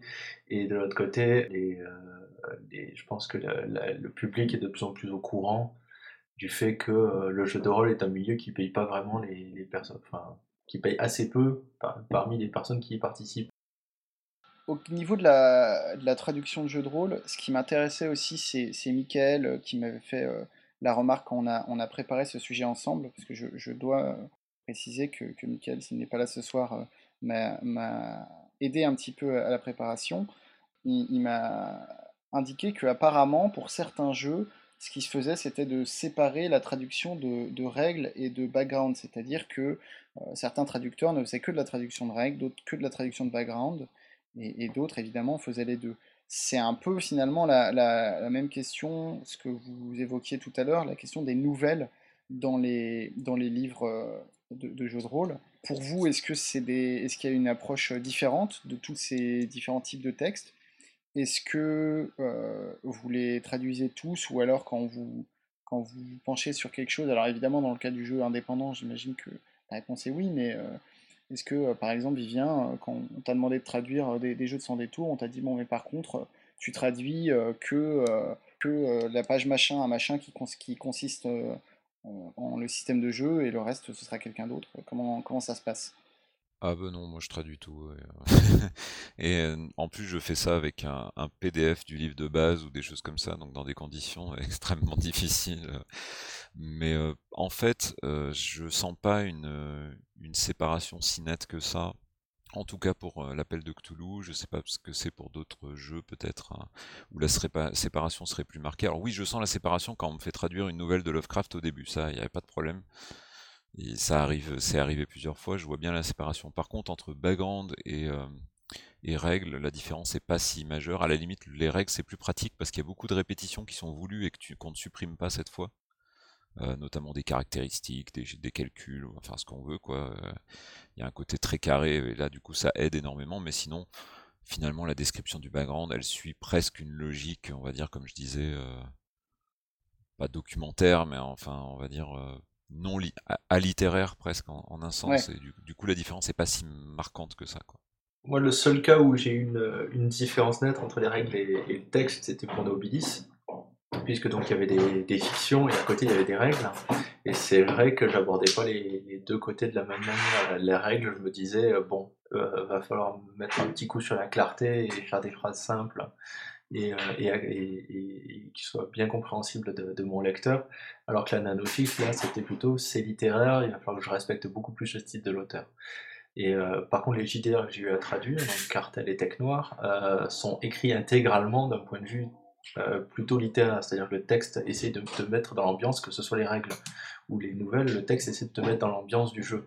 Et donc là, il faut respecter ce, ce, cette transcription d'ambiance. Il y a une Ouais, il y a une certaine unité de ton euh, tout du long en fait. D'accord. Ouais, donc du coup, euh, j'avais une question subsidiaire, c'était est-ce que pour vous, euh, est-ce que la, traduction de règles, entre la traduction de règles et background, une des deux pratiques est plus difficile que l'autre, mais en fait, ce que vous semblez me dire, c'est que c'est l'une est souvent contenue dans l'autre. Donc... Mais en fait, en plus, on peut considérer le background, et même là je traduis en ce moment des scénarios, le scénario c'est des règles en fait, c'est des, des, consignes données au meneur de jeu qui doivent être suffisamment claires pour que le meneur s'en souvienne. C'est pas juste je te mets dans un fauteuil, je te plonge dans une ambiance, quoi. C'est aussi souviens-toi qu'il y a tel élément, tel élément, etc. Réutilise-les. Donc en fait, euh, c'est presque tout qui est rédigé comme des règles, la plupart du pas toujours, effectivement, quand c'est là, dans les beaucoup de jeux indépendants, finalement, il y a une espèce de formule inverse, mais euh, voilà quoi. D'accord. Au niveau de la pratique, j'ai euh, deux questions. La première euh, vous concerne pas forcément, mais c'est la question du, travail en groupe. par exemple, est-ce que ça vous est arrivé de travailler à plusieurs sur un sur, plusieurs traducteurs sur un même bouquin? Et à ce moment-là, comment ça s'est passé? Oui, sur Nobilis et sur Valnu, tu es bien au courant. mais c'est plus particulier. Mais Valnu, ce n'est pas du jeu de rôle. pas du jeu de rôle. Et, euh, de toute façon, c'est euh, tu traduis un épisode et je traduis un épisode. Donc ça reste assez, euh, assez simple, à part avoir une bible de traduction sous la main. Le reste va tout seul. C'est sur Nobilis, donc les deux fichiers, on les avait partagés en chapitres. certains chapitres avaient été traduits par certaines personnes et d'autres ont été traduits par moi. Et la difficulté, c'est d'obtenir une unité de ton tout du long que toi tu aies l'impression que ça a été écrit par le même auteur. Euh, pour en avoir discuté avec une éditrice de Brajlon, euh, je sais que chez Brajlon ils ont traduit des, livres donc euh, en répartissant le, livre entre plusieurs traducteurs. Et en gros leur difficulté c'est d'avoir une bonne équipe qui travaille bien ensemble et, et, qui gère parfaitement ce genre de problématique. Pour Nobilis, en fait, la bible de traduction était déjà en place puisque le, bouquin de base avait été traduit et il a fallu juste l'enrichir. Donc c'était et le, texte était assez aéré, donc c'était euh, finalement c'était c'était assez facile. Le travail de groupe sur le bouquin de jeu de rôle, je peux voir ça maintenant sur Héros et Dragons, euh, chez Blackbook et, et, euh, je vois que c'est moi je vois ça de loin mais je vois que c'est extrêmement complexe à mettre en place euh, donc du suivi commun et etc et, toi Vivien le, travail en groupe tu as déjà eu l'occasion de le vivre ou... bah, je l'ai vécu sur la comment dire la traduction d'un célèbre d'une célèbre septième version du, grand ancien. Hein. D'un jeu de rôle euh, qu'on ne nommera ça, on parlait de Kickstarter à succès, etc. Euh, etc. Euh, et le travail en équipe, je dois dire, a été plutôt, comment dire, plutôt léger en fait. On s'est contenté d'un glossaire commun. Et on a travaillé, on, a, on s'est réparti les parties, on va dire en termes, limite euh, mathématiquement, quoi. Voilà, tant de signes, tant de signes et tant de signes. Euh. Et euh, ensuite, c'est, je pense, Olivier Finton qui était donc responsable de la traduction, qui s'est peut-être occupé de lisser le, tout, mais. Mais t'as pas eu à. Ouais, le lissage s'est fait par quelqu'un d'autre. Le lissage a été fait. Toi... Il faut savoir que le côté, on va dire, post-production de la traduction, en tout cas chez Sans Détour, et se fait de façon extrêmement, euh, enfin, complètement en dehors de mes, de mes compétences. C'est-à-dire qu'une fois que j'ai remis le texte, je ne sais pas ce qu'il en vient. Et ce qui peut parfois poser des gros problèmes, comme découvrir des, des fautes qu'on a fait, c'est-à-dire pas des fautes de français, bon ça c'est un problème, euh, voilà, mais des fautes, on va dire, de, de conversion, ou tu vois, de, on, on, indique mal finalement, on utilise mal le système et on découvre qu'on l'a fait dans le bouquin final ce qui fait qu'entre temps, il y a eu au moins une ou deux traductions où on a continué de faire la même bêtise euh, parce que personne ne m'a dit euh, arrête de faire ça, quoi. Ouais, parce qu'il y a eu un, défaut de, relecture ou de, repassage derrière. Bah, euh. ils, ont fait la relecture, c'est-à-dire qu'ils ont modifié l'erreur, mais sans me dire que je l'avais faite. Ah oui, d'accord. Je, je, continuais de la faire et eux continuaient de la modifier. oui, d'accord, ce qui n'est pas très productif pour tout le monde. Quoi. Au niveau justement des, outils, on n'en a pas trop parlé pour l'instant, et là je vais reprendre un petit peu les, questions euh, qu'avait posé Michael à, Sandy sur le métier de relecteur, c'est-à-dire euh, quels sont les, amis et les ennemis du traducteur. Euh, alors, pour, dans un premier temps, là je parle de, en, termes d'outils et en termes éventuellement de, de façon de procéder. quelles sont les choses que vous avez toujours à portée de main alors là, je vais, je vais choquer comme, ça je le sais. Euh, d'abord, je, des fois, quand je galère, je traduis un, je prends un morceau et je le traduis dans Google Translate. Ah, ah mon cœur Ça me permet d'avoir euh, d'avoir une vue sur euh, qu'est-ce que qu'est-ce que le type voulait dire, même si c'est traduit de manière ignoble. Ça me permet des fois de détecter une expression ou un truc comme ça toute faite. C'est assez rare, mais ça arrive. Mais c'est assez utile finalement pour un truc genre quick and dirty où après tu reprends la phrase, tu nettoies, tu, fais ton orfèvrerie derrière. Après, euh, j'utilise beaucoup Crisco, qui est le dictionnaire de synonymes en ligne, qui permet de, des fois de trouver le mot qui me manque. Quand je cherche un mot très précis et, euh, que je vois globalement, ouais, alors ça, ça veut dire globalement euh, froid, et, mais c'est pas exactement ça. Je vais sur Crisco, je tape froid, je, navigue un petit peu, et puis je finis par trouver le mot exact que je cherchais, qui m'échappait sur le moment. Et après, il y a, donc ça c'est ça toi qui l'avais indiqué d'ailleurs comme, euh, il y a Word Reference euh, qui est très très pratique parce que euh, c'est pas de la traduction mot à mot. Pour un mot, il te donne aussi les combinaisons en anglais pour tous ces petites saloperies de petits mots là qui sont collés derrière les, les verbes, genre stand up, stand down, stand off, etc.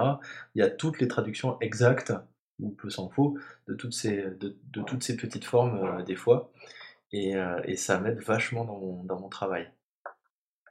Et, et, et euh, donc, toi, tu es euh, plutôt pour l'électronique. Hein, le, vieux dictionnaire papier n'a pas droit de Alors, en fait, vu que je traduis sur mon lieu de travail pendant mes pauses déjeuner, je fais ça plutôt de mmh. manière discrète. D'accord. et toi, Vivien, c'est les outils, donc tu disais, Crisco, que, que tu kiffes aussi, il y a, a d'autres choses ben, En fait, moi, je travaille, je travaille essentiellement chez moi ou dans des cafés, mais euh, finalement, le dictionnaire papier euh, devient de moins en moins, enfin, moins en moins efficace finalement. Euh, ça prend du temps, etc. Et on dispose de tellement de d'outils maintenant que donc j'utilise Word Référence, j'utilise Crisco, j'utilise un, ou deux dictionnaires.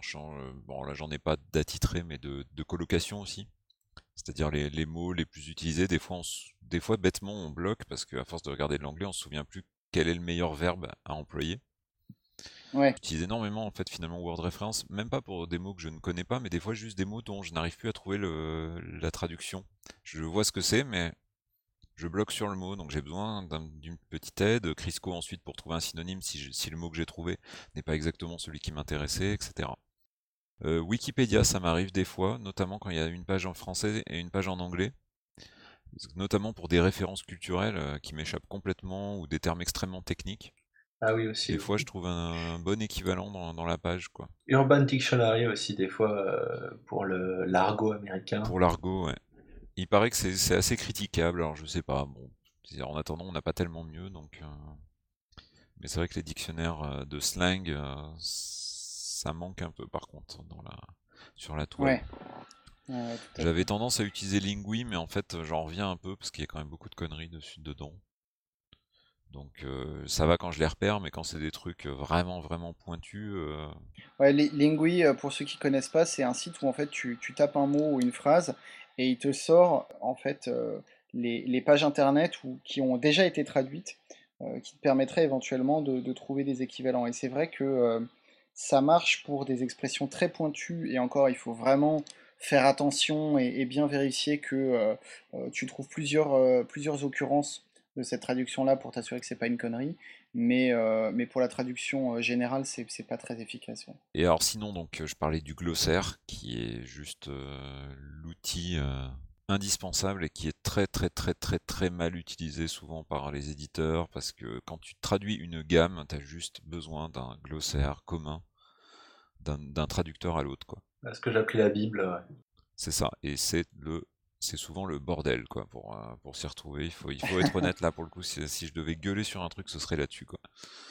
Je me retrouve à chaque fois et puis euh, à constituer des glossaires entiers en me basant sur des suppléments que je lis en PDF pour, euh, en essayant de les reconstituer avec un seul côté de la référence en plus.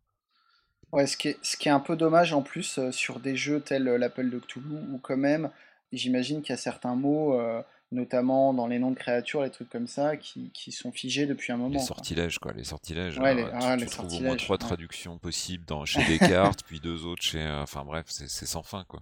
Et justement, euh, au niveau de la pratique, euh, c'est vrai qu'on n'en a pas trop parlé, mais, mais euh, de manière tout à fait prosaïque, quand, quand tu traduis, euh, comment tu fais? T'as genre euh, deux fenêtres Word ouvertes en même temps, t'imprimes le texte pour pouvoir euh, ensuite le traduire sur, euh, sur ton écran ou, ou le traduire à la main parce que t'es un peu masochiste. euh, Comment, comment ça se passe? Alors moi, c'est assez simple en fait. J'ai toujours eu des versions Word euh, des textes qu'on me fournissait. Euh, pour Tech Noir, c'est quelqu'un, en fait, comme le fichier originel, le fichier plat n'existe plus, c'est euh, un collègue qui, qui m'a extrait le, PDF en sous forme de texte. C'est Alias qui, qui, maîtrise bien ces outils-là, qui me l'a extrait, il me l'a fourni sous forme de, de texte, et après je traduis inline. Donc euh, directement dans le, dans le fichier texte, je me mets à un endroit, je traduis ce qui est au-dessus ou ce qui est en dessous, et je continue, euh, et j'efface au fur et à mesure le texte anglais pour, euh, pour avancer dans, pour le remplacer petit à petit par le texte en français. Après, j'ai toujours, comme je travaille dans Google Docs, donc j'ai plusieurs onglets ouverts, donc j'ai mon onglet avec le texte en cours. Des fois, j'ai un onglet avec le texte non touché, au cas où je fais j'efface par erreur et, je me retrouve avec une avec un bout qui manque euh, ou je m'aperçois que j'ai mal traduit un truc et qu'il faut que j'y revienne. Et après des onglets avec euh, Crisco et Word Reference, euh, Translate. et ce que, ce que j'ai ouvert sur le moment au fur et à mesure de ma traduction. Généralement, je ferme pas l'onglet parce que je me dis que je pourrais toujours m'en resservir. Ça veut dire que euh, du coup, quand tu traduis, ce que tu rends au final, c'est un texte brut et après, c'est quelqu'un d'autre qui s'occupe de le mettre en page. Exactement. D'accord. Et toi, Vivien, c'est un peu pareil ou... euh, globalement un peu pareil. Moi, en général, les fichiers sont toujours livrés sous forme de PDF, ce qui est très chiant, parce que ça veut dire qu'il faut que je copie moi-même le texte, que je le colle euh, dans le fichier Word, sachant que les encarts ne sont pas copiés, donc il faut que je retourne sur le PDF, que je recopie les encarts, que je les remette, que je mette un- une balise de formulation pour dire euh, là c'est un encart, là c'est la fin de l'encart. Euh, là, c'est un titre euh, de niveau temps, ça c'est un autre titre. Là, il va y avoir une illustration qui ressemble à ça, euh, et le titre c'est ça, voilà quoi. D'accord, ah oui, donc ça, ça peut être assez Et galère. pour le reste, c'est comme dit Loris, quoi. C'est des, j'ai des demi-fenêtres partout et je jongle entre les fenêtres. Donc j'ai le PDF en permanence pour me souvenir à peu près comment c'était euh, s'il y a du. Parce que je perds aussi la mise en forme, donc je perds les gras, je perds les italiques, donc il faut que je les retrouve assez rapidement. Donc voilà, je, me, je, je jongle un peu avec ça et les, et les onglets. Je crois que c'est à peu près tout. euh. Sur Tech Noir, euh, l'extraction du PDF n'a pas donné un résultat folichon. hein. Globalement, j'ai tout le texte, mais pas tout à fait. Donc, il a fallu que je retourne chercher des trucs dans le, dans le PDF. euh, Il y a des bouts qui manquent, quoi. C'est, euh, c'est, c'est pas, enfin, comme le, le PDF avait pas été prévu pour ça à l'origine, euh, ça, ça n'a pas donné un bon résultat, quoi. D'accord. Je voulais, ajouter un truc sur les outils. Tout à l'heure, j'ai voulu le dire, mais j'ai appuyé sur espace euh, sur une autre fenêtre. Du coup, j'ai un, un long espace sur, un texte. En fait, euh, moi, j'ai testé euh, le, summum de l'innovation, c'est-à-dire la mémoire de traduction, c'est-à-dire un logiciel d'aide à la traduction. sur, sur Cthulhu V7 notamment, pour voir si c'était vraiment efficace. Et en fait, le mémoire de traduction, c'est quelque chose qui garde en mémoire les traductions que tu as faites pour te, les reproposer quand tu tombes sur une phrase similaire. Ce qui est a priori une hérésie dans, dans une traduction littéraire, mais peut se poser en fait sur une traduction plus technique comme le jeu de rôle. C'est super ça. Donc j'ai essayé Trados et ça a été plutôt pas mal. Alors j'ai beaucoup perdu en termes de mise en page parce que Trados en a rien à faire de ma mise en page, donc il a fallu que je refasse tout derrière. Mais tous les passages techniques avec euh, les traductions vraiment euh, systématiquement les mêmes, ça allait très vite. Le seul problème c'est que l'outil te découpe automatiquement ton texte de façon très, euh, comment dire, une phrase, les phrases après phrase, voire même proposition après proposition. Et ça, du coup, il tient pas du tout compte de la possibilité que, que tu as de reformuler les choses de façon un peu plus extrême. Mais je pense que c'est pas inintéressant. Maintenant, euh, j'en veux énormément à ces logiciels de toute façon parce que ça justifie auprès des employeurs, et là je parle plus du jeu de rôle, de faire des tarifs encore plus bas sous prétexte que le logiciel fait le travail à la place du traducteur. Mais bon, ça c'est un autre problème. Ouais, ça c'est clair. on est d'accord. Bah justement, euh, ça fait une bonne transition parce qu'on a parlé des amis du traducteur. Et je voulais aussi parler évidemment des ennemis, donc euh, ça peut être les outils, ça peut être les façons de procéder. Ça peut aussi être les personnes, hein, si vous voulez bitcher sur quelqu'un, euh, ça restera euh, totalement entre nous, je le, couperai au montage, vous inquiétez pas. Menteur. Ah ben je sais plus quand est-ce que ça m'est arrivé. Je suis pas sûr que ce soit en traduisant du jeu de rôle, je sais plus du tout. Mais c'est euh, d'avoir traduit un truc en me disant ah là c'est touchy, la traduction c'est ça, ça va paraître bizarre, mais c'est comme ça. Et de voir quelqu'un qui a relu mon texte avoir remis, avoir fait la faute à laquelle euh, que j'avais justement euh, soigneusement évité. Quoi. C'est-à-dire que sans, sans, te prévenir, il a corrigé derrière en pensant que tu avais fait une erreur, mais, mais sans te le dire. Voilà, alors que la faute, elle est, elle est, l'erreur que j'avais faite moi, elle était volontaire, elle était là pour coller au texte parce que l'auteur avait fait un petit truc un peu subtil et, euh, et donc il fallait la, la retranscrire. Ouais, il nous faut des noms là. C'était qui? C'était Com C'était Steve? C'était 1% Et sinon, d'autres euh, d'autres cibles à abattre? Moi, j'ai envie de dire que quand on tape à deux doigts sur un clavier, la traduction euh, à haute dose, ça fait super mal aux doigts. D'accord, donc l'ennemi du traducteur, c'est les ampoules en ouais, et l'incapacité à, à, taper à plusieurs doigts, mais ça, c'est ma faute. Hein. Non, sinon, il y, y, a des trucs quand même euh, importants. Bah, déjà, quand on n'aime pas ce qu'on traduit. Premièrement, ça m'est arrivé. ok, le jeu de rôle, je dis pas que Cthulhu c'est toujours fantastique, mais globalement, j'aime assez. Et il y a des fois des suppléments que je trouve nuls. Et traduire un truc qu'on n'aime pas, euh, c'est quand même euh, assez douloureux. Et l'autre élément qui, lui, pour le coup, découle directement des tarifs, c'est la traduction en masse. C'est-à-dire qu'on on en parlait avec Loris, on disait que c'était cool quand tu es face à un problème, que tu as le temps d'y réfléchir. Parce que moi, j'ai plus pas le temps d'y réfléchir concrètement. En fait, euh, dans les faits, si je veux vraiment rentabiliser le truc, faut que ça aille vite. Et je me souviens de notamment la traduction, c'était, je t'en avais parlé, comme je crois, c'était le supplément Delta Green, comment il s'appelle Target of Opportunity. Ouais, tout à fait. quand on traduit parce que j'étais en retard quand on traduit euh, genre 10 pages par jour euh, à base de mecs qui euh, s'enfoncent des verbes monstrueux dans l'anus pour devenir immortels, on finit par avoir l'impression de devenir complètement fou en fait. Et là pour le coup, je crois que j'avais ce jour-là, j'ai dû rater un ou deux jets de san, j'ai bien senti la douleur alors que le supplément est très bon en soi, hein. c'est pas c'est pas le problème, c'est juste qu'il y a un moment quand on traduit vraiment vraiment vite, il y a quand même quelque chose de on perd un petit peu le plaisir quoi. Enfin ouais, ouais. On perd, on perd le plaisir qu'il aurait pu avoir dans d'autres circonstances à parler de verre dans la nuit. C'est exactement ça. J'aurais voulu prendre mon temps pour parler de ça. C'est des sujets qui demandent quoi, du tact, si je puis dire. Et sinon, cet ouvrage médical sur le ténia, t'en es où? Ok, et alors, euh, pour, pour finir, enfin, à moins que, que, vous ayez des choses à rajouter, bien sûr, euh, je, pose la question que, que Michael avait, posée également euh, pour ce qui est du relecteur, c'est-à-dire est-ce qu'il y a des, malédictions du traducteur? Est-ce que euh, votre pratique de traduction vous, pourrit votre vie de tous les jours et, il y a des, choses depuis qui sont apparues dans votre quotidien? Par exemple, quand, maintenant vous regardez une série, moi ça m'arrive assez souvent de, regarder une série en VO euh, sous-titré en français, puisque ma compagne euh, voilà, ne, parle pas assez bien l'anglais pour le, comprendre sans sous-titres, et, euh, et, de pester devant la qualité des sous-titres qui sont parfois, surtout quand c'est des sous-titres officieux, pas très bons, et du coup ça te sort complètement de la fiction, et t'es là, mais non, mais en fait, a couple c'est pas deux, c'est quelques, enfin, espèce d'abruti. Alors ça m'est arrivé qu'une fois, parce qu'en fait, les séries télé, même avec Mel, je les regarde en, en VO STA. Je vais chercher les sous-titres anglais, comme ça j'ai le même texte dans l'oreille et sur l'écran. C'est assez pratique. la seule fois où ça m'est arrivé, c'est quand j'ai essayé de montrer une série télé, c'était The Shield, à mes parents, et là pour le coup j'étais obligé de la mettre en VF, et je connaissais le texte en original en anglais, puisque j'avais regardé les épisodes pas, long, pas très longtemps avant, quoi. Et, euh, et juste j'avais envie de me cogner la tête contre le mur, quoi. C'était vraiment affreux. Euh, je, je, sais qu'il y a un problème, il y a une difficulté dans la traduction euh, de séries télé, de films, etc. C'est qu'il faut que la traduction corresponde au mouvement, des lèvres. Donc c'est une difficulté supplémentaire assez, assez, intense mais il y a des fois, il y a des contresens, elle était là, mais euh, non, mais enfin, euh, pas du tout C'est pas du tout ça qu'il veut dire, c'est complètement l'inverse et, euh, et, et, ça, m'est arrivé assez rarement quoi.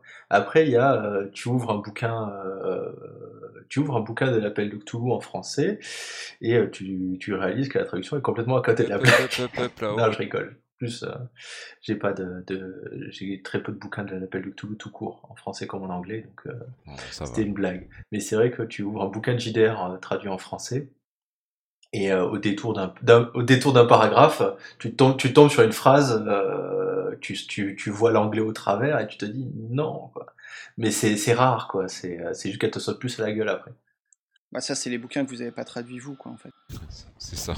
En fait, on veut bien, on veut bien bitcher sur les gens, mais pas sur nous.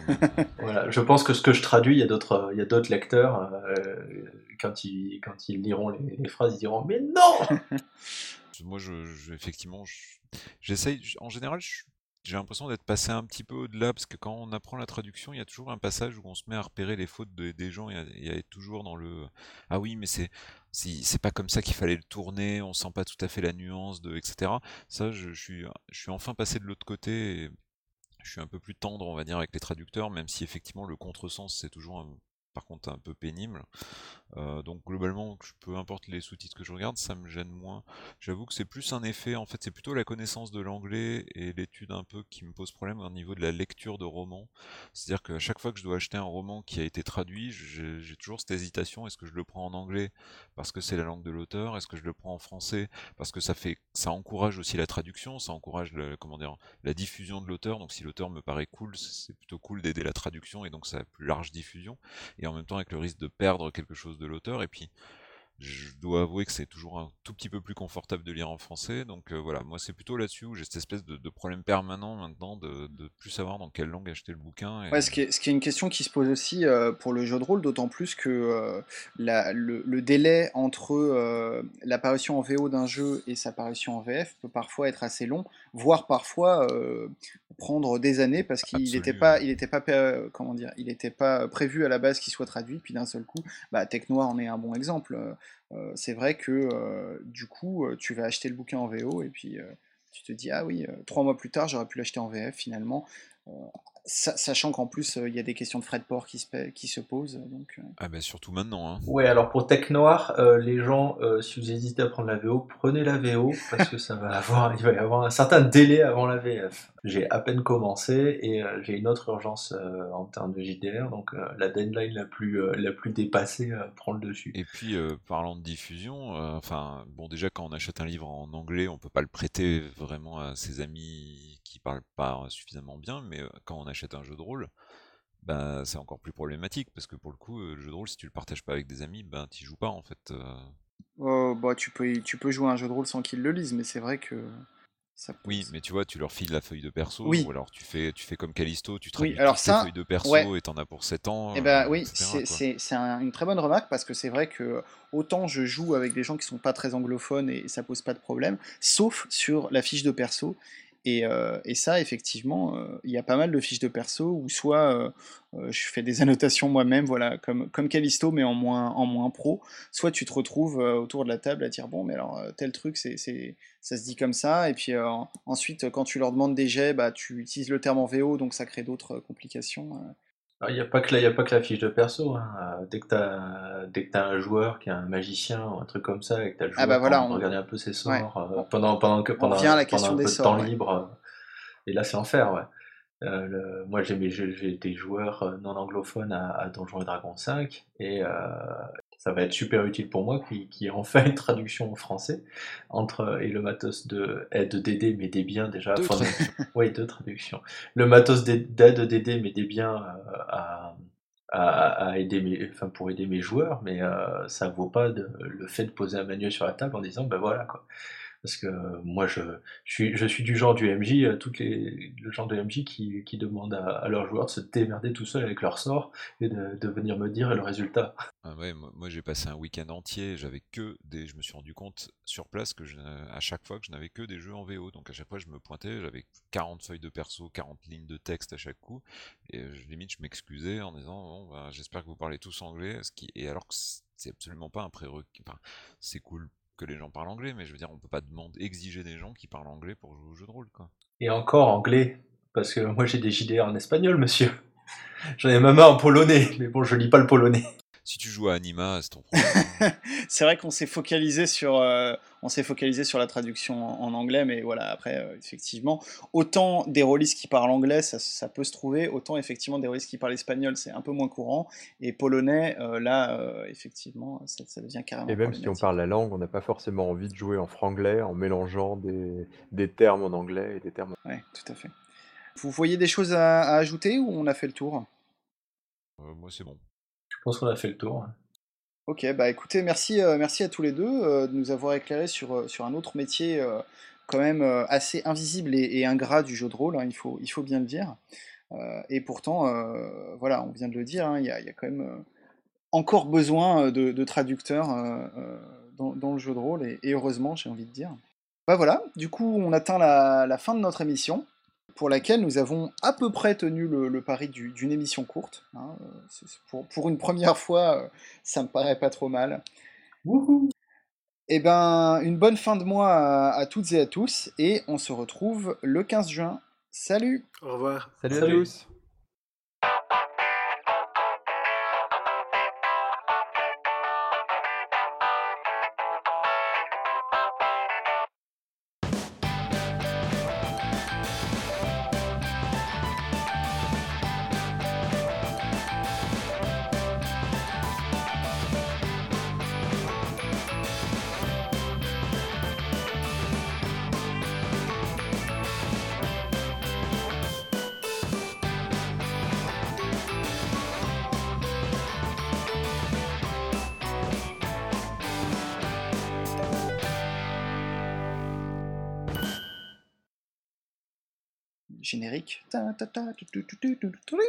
week.